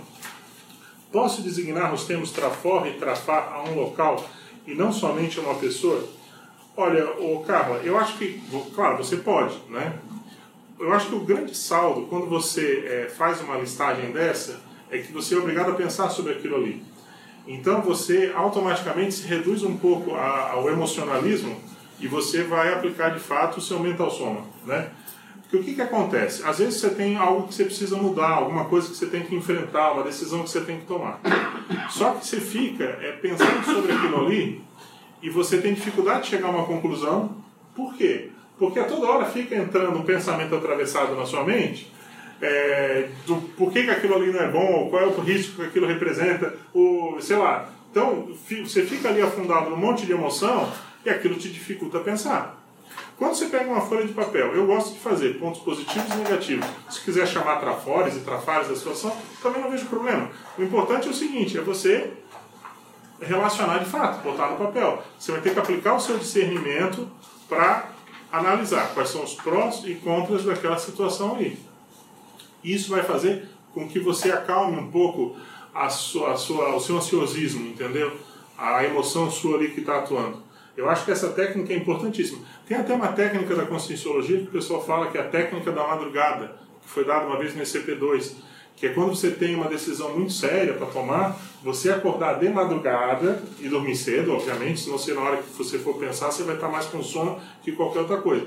Mas você vai dormir cedo, põe para acordar tipo 4 horas da manhã, que é quando está todo mundo dormindo, em tese, a, a, né, o ambiente está mais calmo, e aí você consegue fazer uma imersão, uma reflexão profunda sobre prós e contras de, uma, de algo para decidir, entendeu? Eu acho que isso é muito importante, tá? Então a utilidade é enorme, o, o, o Carla. Se eu fosse você, acho que é por aí mesmo. Gabriel Gonzalez Maluf. Fala, Gabriel, tudo bem? Bruno Oliveira fala: qualquer outra assistência para psiquismo, etc. é, eu tô, você está fazendo várias manifestações, Bruno, um pouco quebradas. Eu estou tendo dificuldade de, de pegar o raciocínio seu. Qualquer coisa você manda tudo junto. Antônio Fernando de Souza. Professor Sérgio, o professor Valdo falava que um trafor ocioso é o megatrafar. Então, se identificamos nosso megatrafar, já temos um indicador de trafor. Poderia é, comentar sobre? É, Antônio, assim, ó, vamos destrinchar o que você falou. Um trafar ocioso é um megatrafar? Eu entendo que sim, mas vai depender do do Trafor, né? Eu acho que eh, o professor Valdo estava talvez se referindo mais à condição do megatrafor ocioso. O megatrafor ocioso, ele poderia ser um megatrafar, porque vai depender da circunstância. Às vezes, ele vai ter que anular, para não impactar os assistidos. Né? Aí conclui, se identificamos nosso megatrafar, já temos um indicador de trafor, hum, eu não acho que é bem assim. Eu acho que assim, se você tem um megatrafar, você tem muito serviço pela frente. Com o tempo, com o passar da evolução, daqui a muitas vidas, isso aí pode se transformar no trafor. E eu acho que é mais por aí. Tá todo mundo bem até aqui, gente? Nós estamos com uma hora e quinze. Eu sei que a gente fala demais. Eu sei que o povo começa a ter sono, começa a cansar um pouco, entendeu? Mas vamos lá. Eu peço pra gente ficar coeso aqui, tá? Qualquer coisa tem café lá fora, vai lá, toma um café, passa água no rosto. Ellison Paulette, por que a maioria tem dificuldades na identificação dos seus trafores? Seria falta de autoconhecimento, portanto, autopesquisa de menos, ou a relutância em assumir sua liderança interassistencial e seu papel de mini peça? Já respondeu, né? Pronto, então não precisa responder. Está respondido. Glória Cordiola Schmidt. Nossa tia, olha lá. Sérgio, da Flórida. Ô Sérgio, como é que estão as coisas aí? Ano que vem nós estamos aí para fazer um calepino, se der tudo certo por volta ali de junho, julho. Débora Pereira. Estou fazendo análise de meus trafares. Acho que é o caminho para a ProEx. Concordo com você, Débora, a gente já falou isso. Camila Freitas, boa tarde. Bruno Oliveira. Imersão é um traço que dou muito valor, pois não é muito comum. E eu posso usar naquilo que eu quiser, do tipo parapsiquismo, autodidatismo, assistência, etc. Ok. Márcia Toledo, boa tarde, Florianópolis. Boa tarde. Marco Antônio Pizarro. Qual o livro mesmo que você falou? Qual o livro? Ah, é o Romance de uma Rainha, tá? Do Rochester. Dá uma olhada lá. E o nome da, da personalidade é Horenseb, com H. Vamos adiante aqui. Bastante gente assistindo. Ana Maria de Portugal. O Ricardo Maia. Ô Ricardo, como é que você está? Ricardo é Floripa. Botamos em dia até o momento. Voltamos ao público aqui. E aí? Sérgio, mas os amparadores, uh, eles têm trafares também. Sim. Será que tem a ver alguma coisa o trafar do teu amparador com o teu? Ou não, não necessariamente? Eu acho que às vezes tem. Às vezes a gente endeusa hum. demais a figura do, do amparador. Sim. A gente acha que é amparador tem só trafor. Uhum. Né? Na verdade, o que a gente pode dizer é que para a pessoa ser amparador, ela já tem que ter os seus trafares bem atenuados. Senão, ele vai atuar mais na condição de guia cego, ou às vezes de assediador, uhum. é, do que de efetivamente de amparador. O amparador é uma consciência afim a você, mas um pouco melhor, que talvez está uma visão de conjunto melhor, mas ainda ela tem as ressomas pela frente. Exatamente. Se você, parte, se você parte do princípio que o amparador é perfeito, não teria sentido evolução. Sim. Ele também tem as dificuldades ele não é serenão, dele. Ele não né? é na escala evolutiva, ele é uma consciência como nós. Pode ser um pré-serenão, enfim. Sim, né? pode ser. Tem vários tipos. Uhum. Tem classes e classes Sim. de amparadores. Mas eu acho que o mais sério é o seguinte: é, tem que ver o contexto assistencial. Às vezes, o amparador ele vai ser colocado com aquele assistido para ambos ajudarem ajudarem-se mutuamente a superar um determinado, uma determinada condição. Entendeu? E às vezes é pelo trafor. Entendeu? Eu acho que depende da assistência que tem que ser feita. Essa questão de amparo também ela é relativa porque a equipe de amparadores ela muda. Uhum. Veja bem, eu não estou falando que a afinidade com o amparador se dá pelo trafar, não é isso, tá? Uhum. Não, mas é, pode ter uma coincidência de um trafar igual o teu. Exatamente. Onde ambos estão se ajudando mutuamente para superar. Porque ele É também aprende contigo. pai? Exatamente. Mas aí não seria uma coincidência, seria uma confluência. Isso, a confluência. confluência, né? é. Não, coincidência não existe. Não, não, coincidência Nada, nada é coincidência no cosmos. Quanto mais é, discernimento você tem, mais você começa a identificar que tudo tem a sua razão de ser. Quando eu vejo que o endereço aqui da reaprendência é Martin Luther, número 111, É. dá para fazer uma dissertação de mestrado sobre isso. Agora tem que refletir. Isso lembra Florianópolis lá. Quando eu cheguei para o professor Waldo e falei, professor Waldo, o senhor podia me compartilhar um pouco eh, as mensagens extrafísicas que o senhor vê em tudo, as sincronicidades que ele via? Aí ele olhou para mim e falou assim, César, não adianta. Mas não adianta por quê, professor Waldo? Não, não adianta porque você não vai entender. Você vai achar que eu estou ficando louco ou maluco. Eu falei, ah, mas eu faço questão, me, me ajuda. Não, tudo bem, se tu quiser eu faço, mas não, você não vai entender. Bem assim. Eu falei, não, então vamos lá. Aí ele pegou entrou dentro do carro. A primeira coisa que ele pegou foi o folhetinho da palestra pública, aquela que deu 1.200, a primeira que deu 1.251. Aí ele olhou e falou o seguinte: olha só, quando eu olho isso aqui, o que, que é o sério? O endereço anterior de vocês, ali tinha os dois endereços. Você, está, você estava no Ercílio Luz, no edifício Alpha Centauri. Então você estava no início do princípio do começo, porque alfa é a primeira letra do alfabeto grego. Mas estava tudo positivo, porque vocês estavam numa exílio luz. Vocês estavam na luz. Vocês passaram para o Maximus, no Rio Branco, na Rio Branco. Então continua tudo branco, tudo positivo, e agora vocês estão no máximo. Aí eu falei, ah, isso é brincadeira. Ele falou, ó, tá vendo? Eu falei que você não entendeu. Por isso que eu não falo, por isso que eu não falo. Professor? Né? Tem um galepino que é sincronicidade. Tem, tem. Olha lá, o Calepino sobre sincronicidade. Eu lembro do- da, da chavezinha do Castelmar que ele recebeu do hotel lá, que era uma chave de madeira que era aberta por baixo.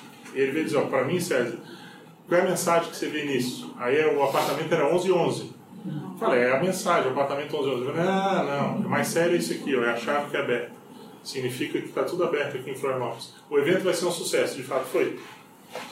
Entendeu? Então é esse tipo de leitura. Só que eu acho que isso a pessoa tem que ter muito discernimento, muitos anos de prática, muita tarimba de domínio de sinalética energética para a psique pessoal, para de fato entender isso sem cair para o lado do misticismo.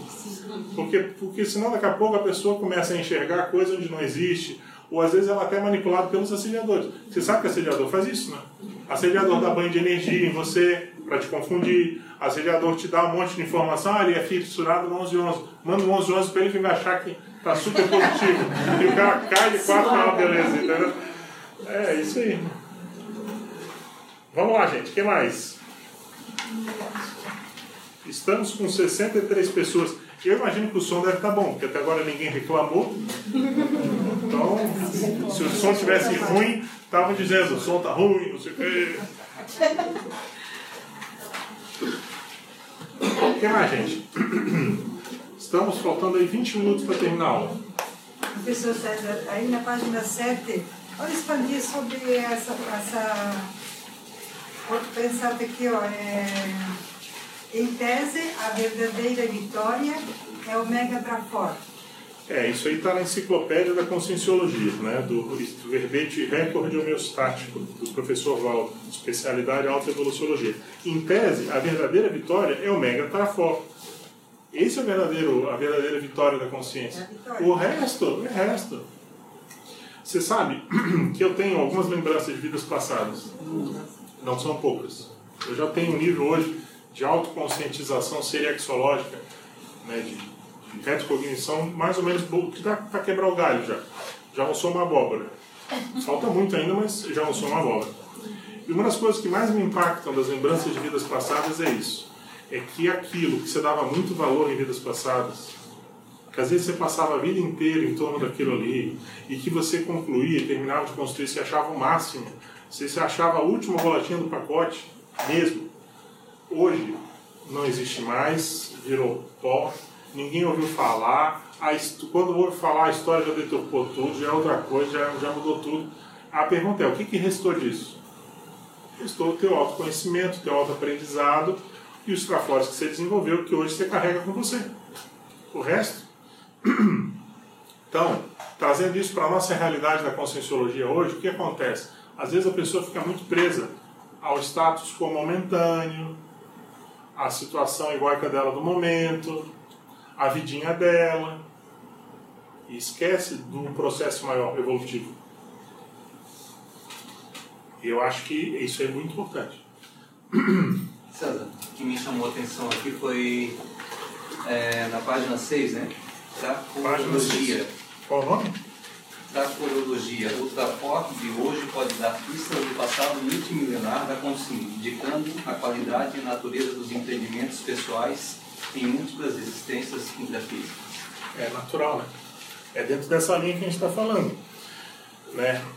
Hoje, se você tem um trafor muito grande numa determinada área, aquilo ali não surgiu do nada. Aquilo ali tem uma origem. E essa origem é o quê? É multiexistencial, é óbvio. Eu não vou começar a construir nessa vida, fazer estrada nessa vida, é, liderar nessa vida. Não, não, eu, tenho, eu já trago isso né, no passado. E cada um aqui tem os seus trafores e sabe é, onde, onde pro bem e pro mal, né? onde o calo aperta e o que tem de bom. E eu acho que é isso aí. E em cima disso, eu poderia colocar, você perguntou antes, antes eu não, não coloquei, né? O meu mega trafor, eu acredito que seja a empatia. Ah, eu concordo. Aí, ó. É um baita é fala. Ele é legal. Empatia, ó. E teus pais estão a- anuindo. Isso é muito sério.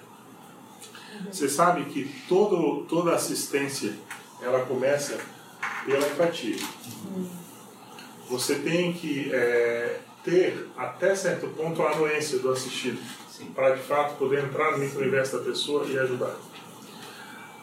Você pode ajudar de maneira externa? Pode. Mas essa ajuda, ela tem um limite. Você dificilmente consegue, por exemplo, resgatar da baratosfera se a pessoa de fato não se predispor para aquilo ali. Quando a gente trabalha em equipe assistencial extrafísica, de resgate na baratosfera, a gente dá muito valor à, à- à empatia. Você sabe que às vezes o amparador que é colocado para fazer o resgate da consciência é quem tem maior empatia com aquele assistido específico. Se coloca na, na posição dele e sabe o que ele está passando lá, É, com características parecidas. É, mas não é só isso. Às vezes tem a questão da amizade. A amizade pluriexistencial. A pessoa que, que vai te receber lá, ela tem que te conhecer. Às vezes é aquilo ali que te deixa mais qualificado para aquela função. Às vezes, veja bem, tem um parador mais qualificado do ponto de vista de atributos conscienciais, mas ele não tem empatia. Ele não conhece. Então, às vezes, você vai lá e você, a assistência que você faz é no outro patamar, entendeu? Isso não está ligado também com a paracicatriz Ah, tá. da empatia, né? Claro. Eu já passei por algo disso, eu Claro. já isso, então, né? Eu entendo como é que funciona. Mas se você for ver aquele, aqueles amparadores que conseguem ficar na baratosfera, a fazendo assistência para um, pra um determinado grupo específico, muitas vezes ele só consegue ficar lá naquela condição porque ele já passou por aquilo ali. Por isso ele compreende profundamente aquilo ali. Senão ele não conseguiria, não teria anticorpos. Porque é, para você ficar, e é bonito falar de fazer assistência, gente, mas na hora que você vai lá mesmo, meter a mão na graxa, como se fala, a pessoa tem que ter estofo. né? Ela é testada, às vezes, no limite dela. E se ela bobear, ela fica por lá. Tem que ter uma potencialidade, né? É. Aqui é muito fácil a pessoa maquiar. Aqui a gente está conversando, a pessoa pode aqui durante a aula pensar uma bobagem qualquer, viajar e pensar no que ela fizeram para essa semana, no que ela vai fazer amanhã, entendeu? É, o que, quais são os afazeres, pode pensar mal do colega e fi- ficar mais ou menos escondidinho.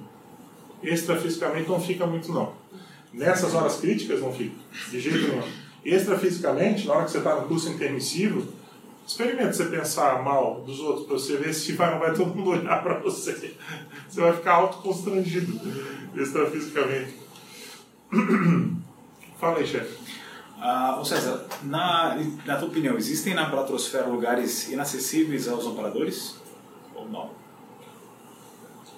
Eu diria para ti que existem lugares inacessíveis do ponto de vista de não haver estupro evolutivo. Por isso é inacessível. Se você for pensar, por exemplo, um serenão, tu acha que se ele não quiser, ele entra em qualquer lugar na atmosfera? Mas domina energia, ele entra onde ele quiser. Só que, às vezes, ele entrar num determinado ambiente pode fazer estupro evolutivo. E aí ele vai recair em interprisão. Ele tem que respeitar o assistido. Então, nele, sob esse ponto de vista, é inacessível. Entendeu? Mas não que falte domínio de energia. Eu peço desculpa da minha voz, tá? ela, eu acho que eu falei muito hoje, ela começou a falhar. Mas ele pode, nem você falou antes, baixar o nível de energia dele e entrar lá. É porque talvez o serenão já vê aquele lá e inassistível porque não adianta. Você vê, você vê por exemplo, ó, pega lá o projeciologia, tem locais inacessíveis para projeção consciente.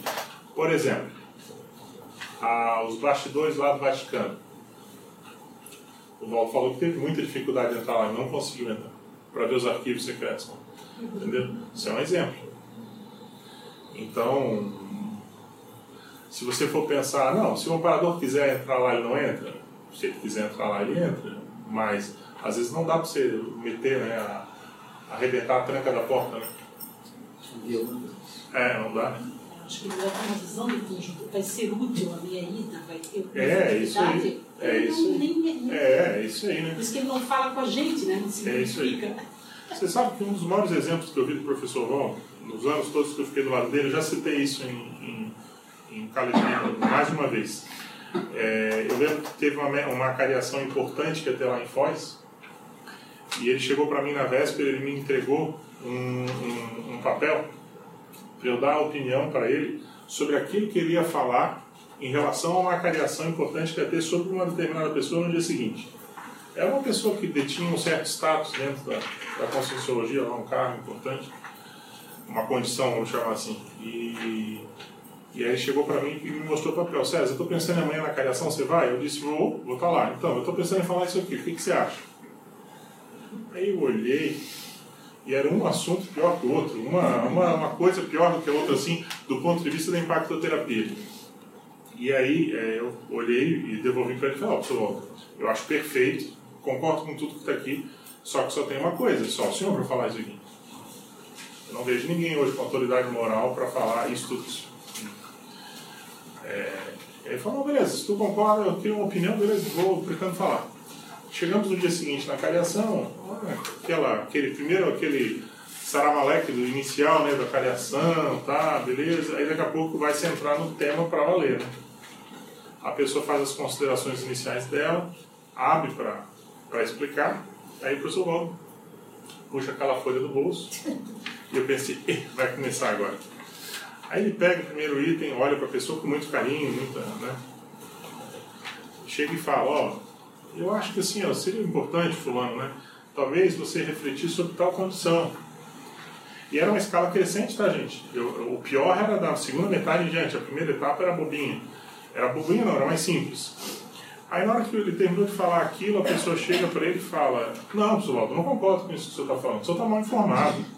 É, o que aconteceu foi assim, foi assado, tá, tá, tá. Mas assim, a, a gente via que a pessoa estava mentindo, ou estava entrando com um monte de mecanismo de defesa do ego dela. E aí o professor Waldo escutou aquilo ali, tá, ok. E aí a pessoa perguntou, tá, mas o que mais, Waldo? Aí ele leu o segundo item. Eu tinha na cabeça, eu sabia o que ele ia falar. Ele leu o segundo, a mesma coisa. A pessoa chega, vai defender. Chegou no terceiro item, mesma coisa. Aí ele pega, dobra o papel e põe dentro do bolso. E a pessoa chega e pergunta, tá, pessoal, não tinha mais coisa aí no papel? Não, o que eu queria falar, eu falei. E eu tava ali do lado pensando, peraí, não, que isso? Ele não chegou nem na, num terço aí, no, na parte boa. Né? Aí já tava a satisfação malévola da gente correndo um pouquinho.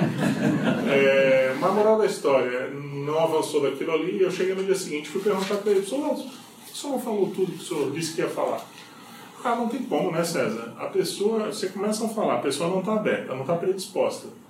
Para que, que você vai jogar pérola aos blocos? Você faz a sua parte, mas chega uma hora em que se você força a barra, é estupro evolutivo em cima da pessoa. Entendeu? Você tem que tirar o time de campo para esperar um dia em que ela tenha essa predisposição. E pode ser até que ela dê some e nunca mais apareça essa oportunidade. Às vezes vai ter que demorar séculos para isso aquilo me impactou, entendeu? Porque talvez eu, com meu senso de justiça, eu diria, não, eu vou falar isso aqui, nem cavacatuça, nem nada.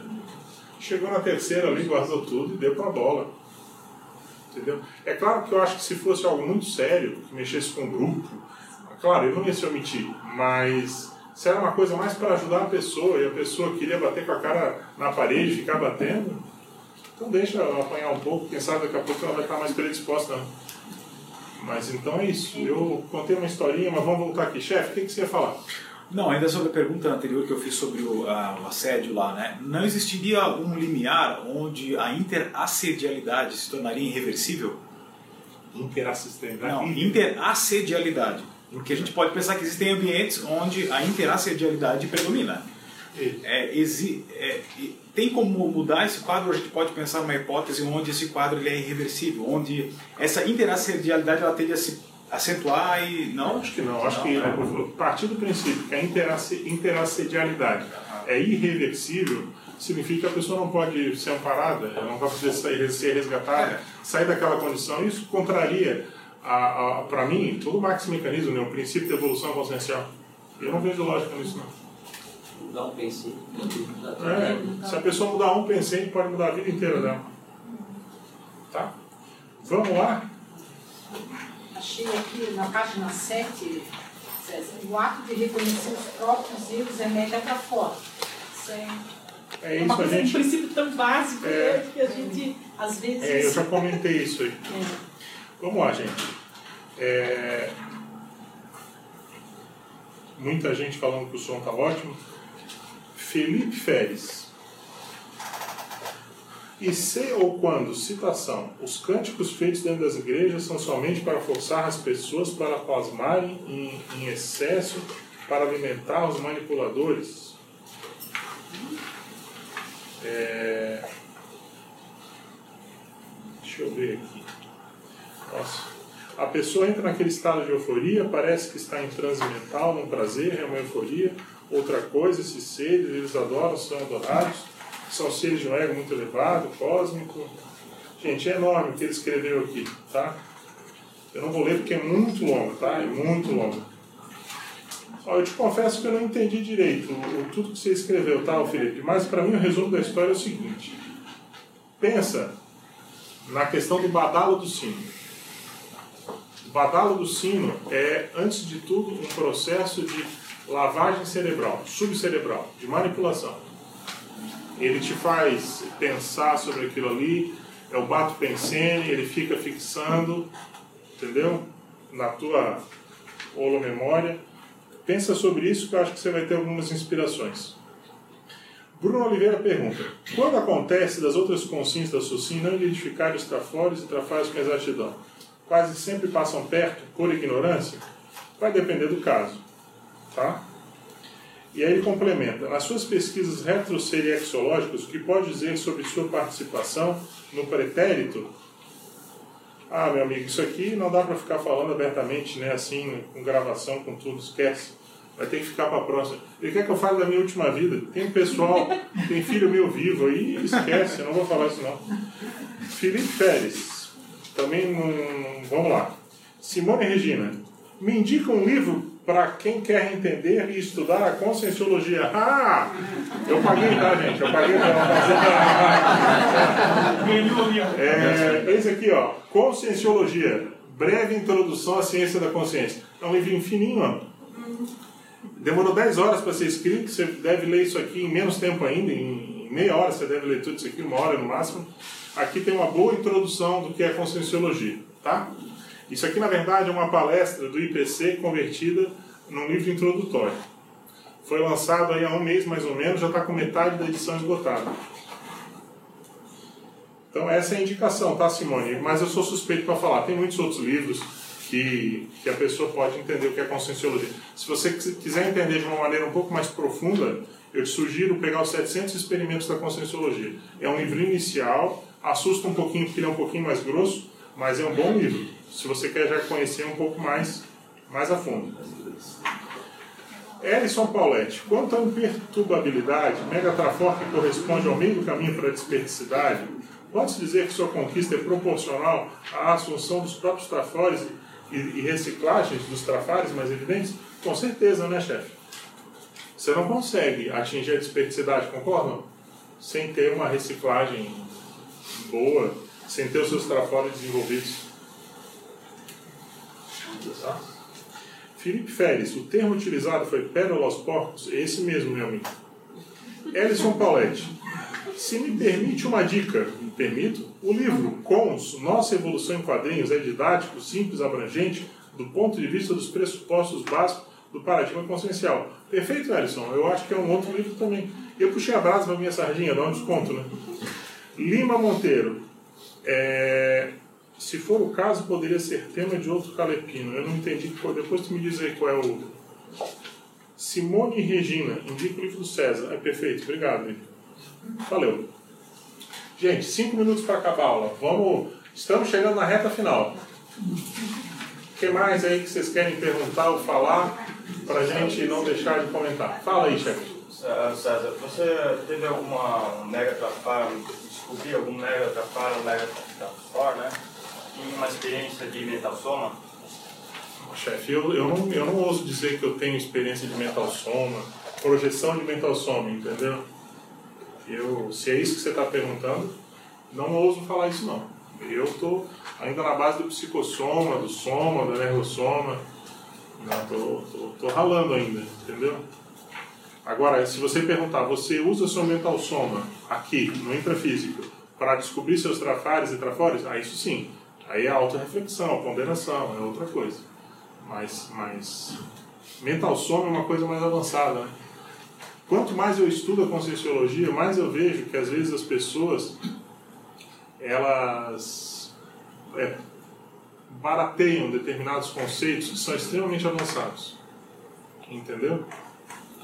É, por exemplo, eu coloco nesse rolo aí a desperticidade, a UFIEX, a TENEPS. Mas a TENEPS é mais comum. É a TENEPS é mais comum. Às vezes a pessoa realmente ela pode estar fazendo TENEPS, mas num percentual pequeno ainda. Mas assim, a desperticidade ou é ou não é. Não existe meia desperticidade. A OFIEX ou é ou não é. Ou a pessoa OFIEXista ou não é. Entendeu? Pangrafia é outro tema que eu acho que o pessoal barateia. Então é muito fácil a pessoa chegar por aí e falar que está fazendo obra pangráfica. Eu vou dizer, eu estou na, na décima terceira, eu achei que comecei a arranhar a pangrafia, arranhar. Olha bem o termo que eu estou usando, arranhar. Ainda não meti o dedo, estou só arranhando ali. Eu acho que pangrafia é isso aqui. A projeção também. A projeção, projeção também. Confundir a projeção com sono. Claro, claro. Ah, eu tive uma projeção hoje, mas quais os parâmetros? Projetabilidade lúcida. É isso que você está querendo falar, né? Isso. É a qualidade da projeção consciente. Eu concordo com você. É muita gente que ouve o galo cantar e que sai aí, encontra com o serenão. Sim. Quantidade de gente que eu já vi dizer que se encontrou com o serenão. Não, por isso não vai ficar descrente. Mas você tem que olhar as energias, né? O, a, o histórico, a condição da pessoa, né? um monte de coisa. Sobre esse arranhão na parede da pangrafia, o que você tem para compartilhar? Que você pode assim, compartilhar ó, o que, que acontece? É, boa parte desses livros que eu escrevi até agora são um, um trabalho meio de compilação e de uso do mental some, quebra-cabeça, escreve, trabalha pela sal, né? É, o que, que eu noto que eu acho que é a pangrafia? É quando você começa a ter de fato uma interface com as consciências extrafísicas, no nível mais avançado. Então você começa a ter as inspirações bem claras de coisas a serem melhoradas no seu texto. Esse código existencial do intermissivista lúcido foi a primeira vez que eu vi de fato um interesse extrafísico muito grande de muitas consciências extrafísicas querendo ajudar na materialização dessa obra. Como se tivesse muita gente que já trabalhou com isso no passado, com essa parte, sei lá, jurídica, de códigos, e aí todo mundo está vendo, está vendo certo eu trabalhando ali, escrevendo certo sobre aquele tema e querendo dar inspiração sobre aquilo ali. Então, como é que funciona? Você está lá escrevendo um determinado capítulo, aí vem um, um, um pensene colateral, um xenopensene, mas não no sentido negativo, um pensene colateral que invade a tua pensenidade e te fala o seguinte: olha, naquela relação que já está com dezenas de itens, não esquece de incluir tal tema lá que é importante. Você acha a ideia lógica? E você não estava pensando sobre aquilo ali. Veio a ideia colateral. Você vê, sente nitidamente que é uma consciência influenciando ou inspirando aquilo ali. Para você não perder o fio da meada do que você está fazendo, você anota, abre uma folhinha e escreve. Incluir item tal na relação tal. Beleza. Na hora que você vai voltar para continuar o texto, vem outra ideia. Daqui a pouco você está só lá já. É, aí você, para não ter, você escreve o segundo item. Só que isso acontece 3, 4, 5 e dezenas de vezes. Eu, eu, eh, nesse livro, eu criei relações de 30 itens e tudo com coisa diferente, e isso aconteceu dezenas de vezes, entendeu? Dezenas de vezes na confecção. Tanto que a minha introdução tinha 30, 40, 50 páginas, eu queria deixar, ela aumentou para 100, para 150, chegou em 200 a introdução. Aí eu tive que abrir capítulos. Sem falar nas mil e poucas cláusulas do Código Existencial do Intermissivista Lúcido, propriamente dito, entendeu? Que são a normatização da conduta sugerida por um, por um intermissivista, né? Então, o que eu digo para te arranhar a pangrafia, eu acho, eu acho que a pangrafia me parece que é isso. É um processo. Existe a pangrafia clássica, que é você se projetar fora do corpo, conversar com as consciências, trazer as ideias. Isso é a definição que o professor Waldo sempre deu para gente. Mas eu sei que no dia a dia, ele não fazia isso direto, né? E ele muitas vezes escrevia um texto e ele dizia que aquele texto era pangráfico, estando aqui, não me consta que ele saiu. Mas o que, que era isso? Era a, a, a, a sinalética energética para a psíquica pessoal desenvolvida de uma tal maneira que faz com que a pessoa comece a meio ser como uma consciência quase. Ela começa a bater uma bola com as consciências que estão ali ajudando o trabalho, entendeu? Então, para mim, isso é arranhar a pangrafia. Eu, ao menos, não tinha passado por uma experiência dessa, tá? Nesse nível. É, e assim, desde coisas bobinhas até coisas muito avançadas. Eu fiz, por exemplo, uma listagem é, antonímica. Além de botar as antonímias do código existencial, eu criei uma relação. Coisinha simples. O CEP, Código Existencial Pessoal, tá? O CEP não é, é o código, sei lá, Morse, o código não sei o quê. É aquelas relações que eu vou gostar de fazer com dezenas de itens. Eu já tinha terminado, eu tinha feito trocentas, não é, que é definições opositivas, né? E de repente, lá pelas tantas, veio aquela ideia. Não esqueça de colocar que CEP não é código de endereçamento postal. Que era uma coisa super óbvia, mas eu não tinha notado isso ainda.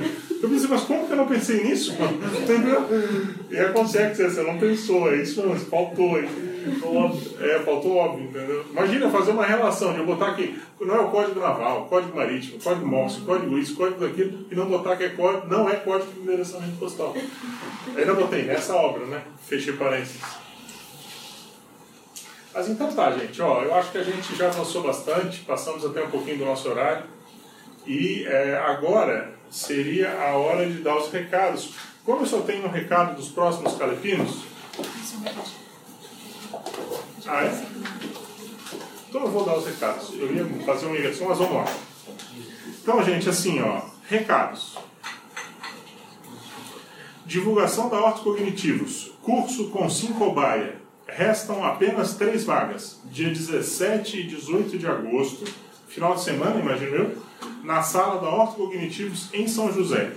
Informações no site e no Facebook. Ó, todo mundo quer saber aí quais são os seus trafores e trafares? Faz um curso com 5 baia. É metade do caminho dado aí. Vai ter aqui do lado, ó. E é daqui a um mês. A pessoa consegue se organizar com calma Vai lá, ainda conhece o autocognitivo, se já não conhece. Eu queria avisar a todos das próximas atividades, mas eu vou primeiro, é, vamos ver a voz da razão, aí eu falo as próximas atividades. Então hoje nós temos uma voz da razão pegalaço. Ela está meio na dúvida, meio nervosa, mas ela vai fazer o resumo da nossa aula. Para quem não conhece, é a Carmelita, o sobrenome? Vogel. Vogel. Então, Carmelita, você está com a palavra ela vai fazer tipo um resumo da nossa aula. Isso é a metodologia do Calepino, tá? De acordo do ponto de vista dela. Já que é o bloco de anotações do conscienciólogo, ela como conscienciólogo vai fazer o bloco de anotações dela, da aula.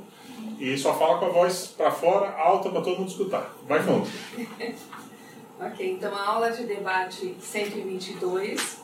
A semana dedicada ao Trafor, que é a semana da conscienciologia. Né? E a primeira pergunta já foi para é, professor César, qual é o seu trafor? Ponderação. É, abordagem. Uma técnica inteligente para abordagem da consciência e objetivos é a seguinte, né? Na análise de consciências Primeiramente, observamos os trafores, para depois entrarmos nos possíveis trafares. E ficamos muitas vezes rotulando as pessoas quando alguém chegar perto de você e olhar seus trafores, precisamos reconhecer o que as pessoas têm de bom. Satisfação malévola. A pessoa fica torcendo para outra se dar mal. A raiz de muitos problemas é o egocentrismo, é a dificuldade que se tem de, de melhorar. Quando você reconhece que tem um trafor, isso implica responsabilidade.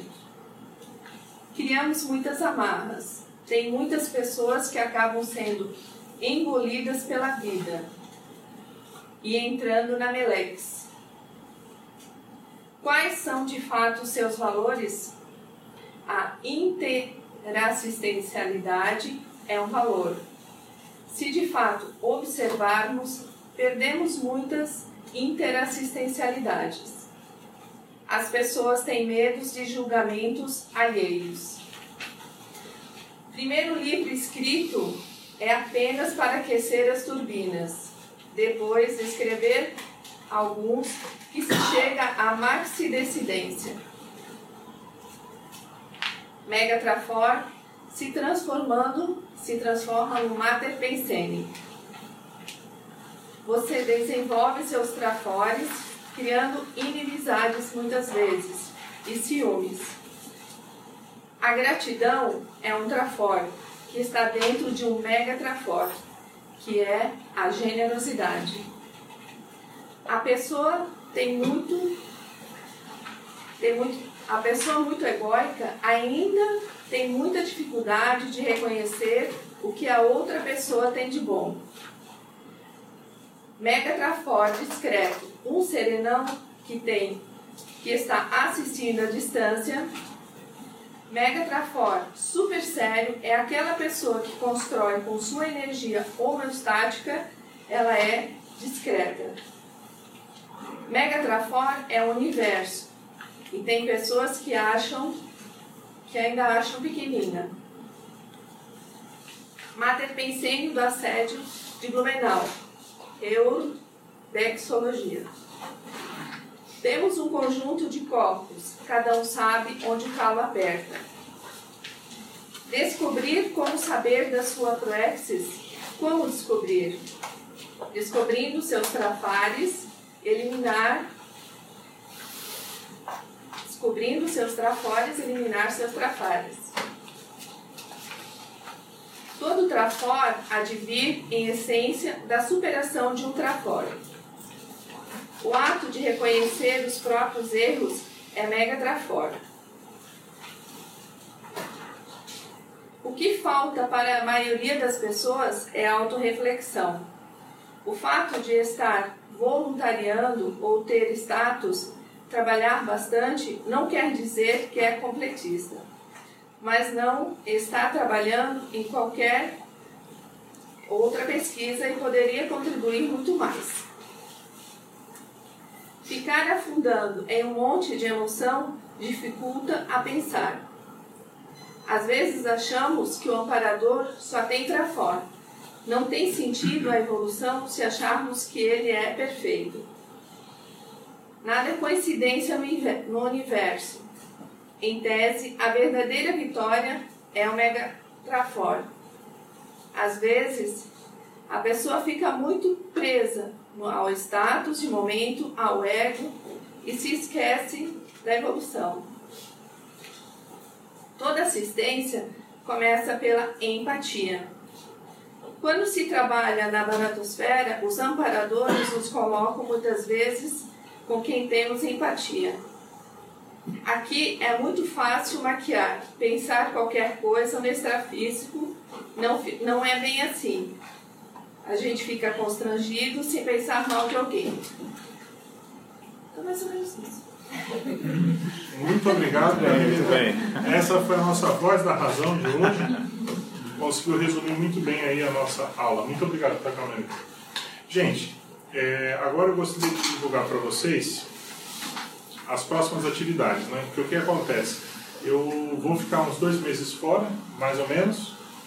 É, vou fazer tirar férias, também fazer uma pesquisa é, retrocognitiva.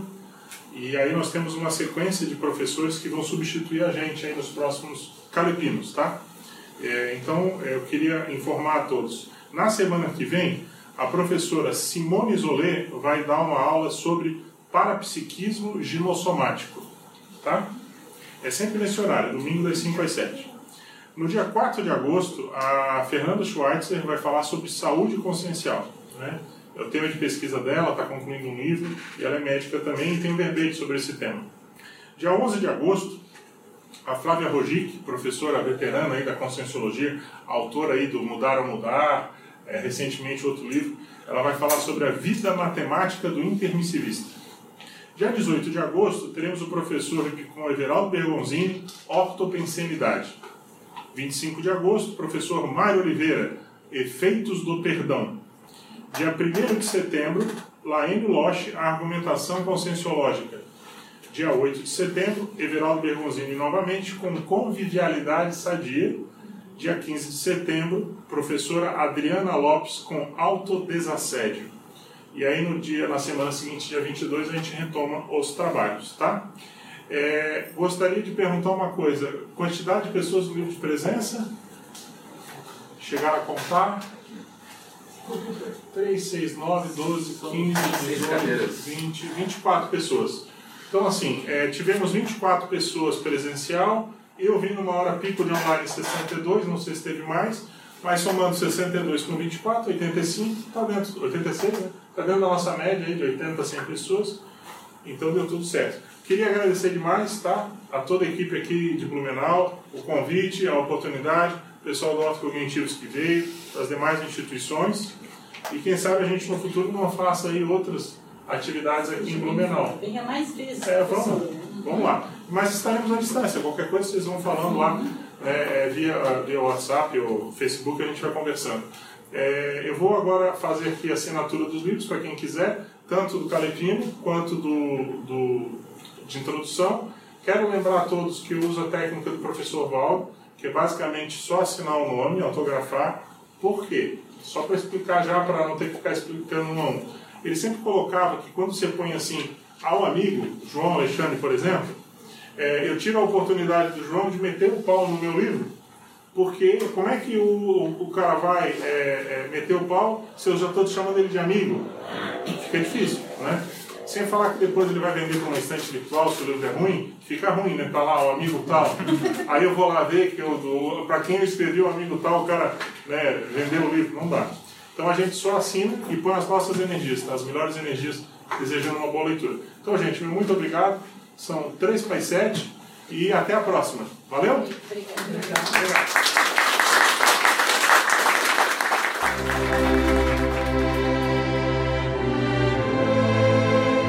Agradecemos a sua audiência. Para mais informações, mailing list e sugestões, visite nossa página em www.calepino.org.br. Até a próxima!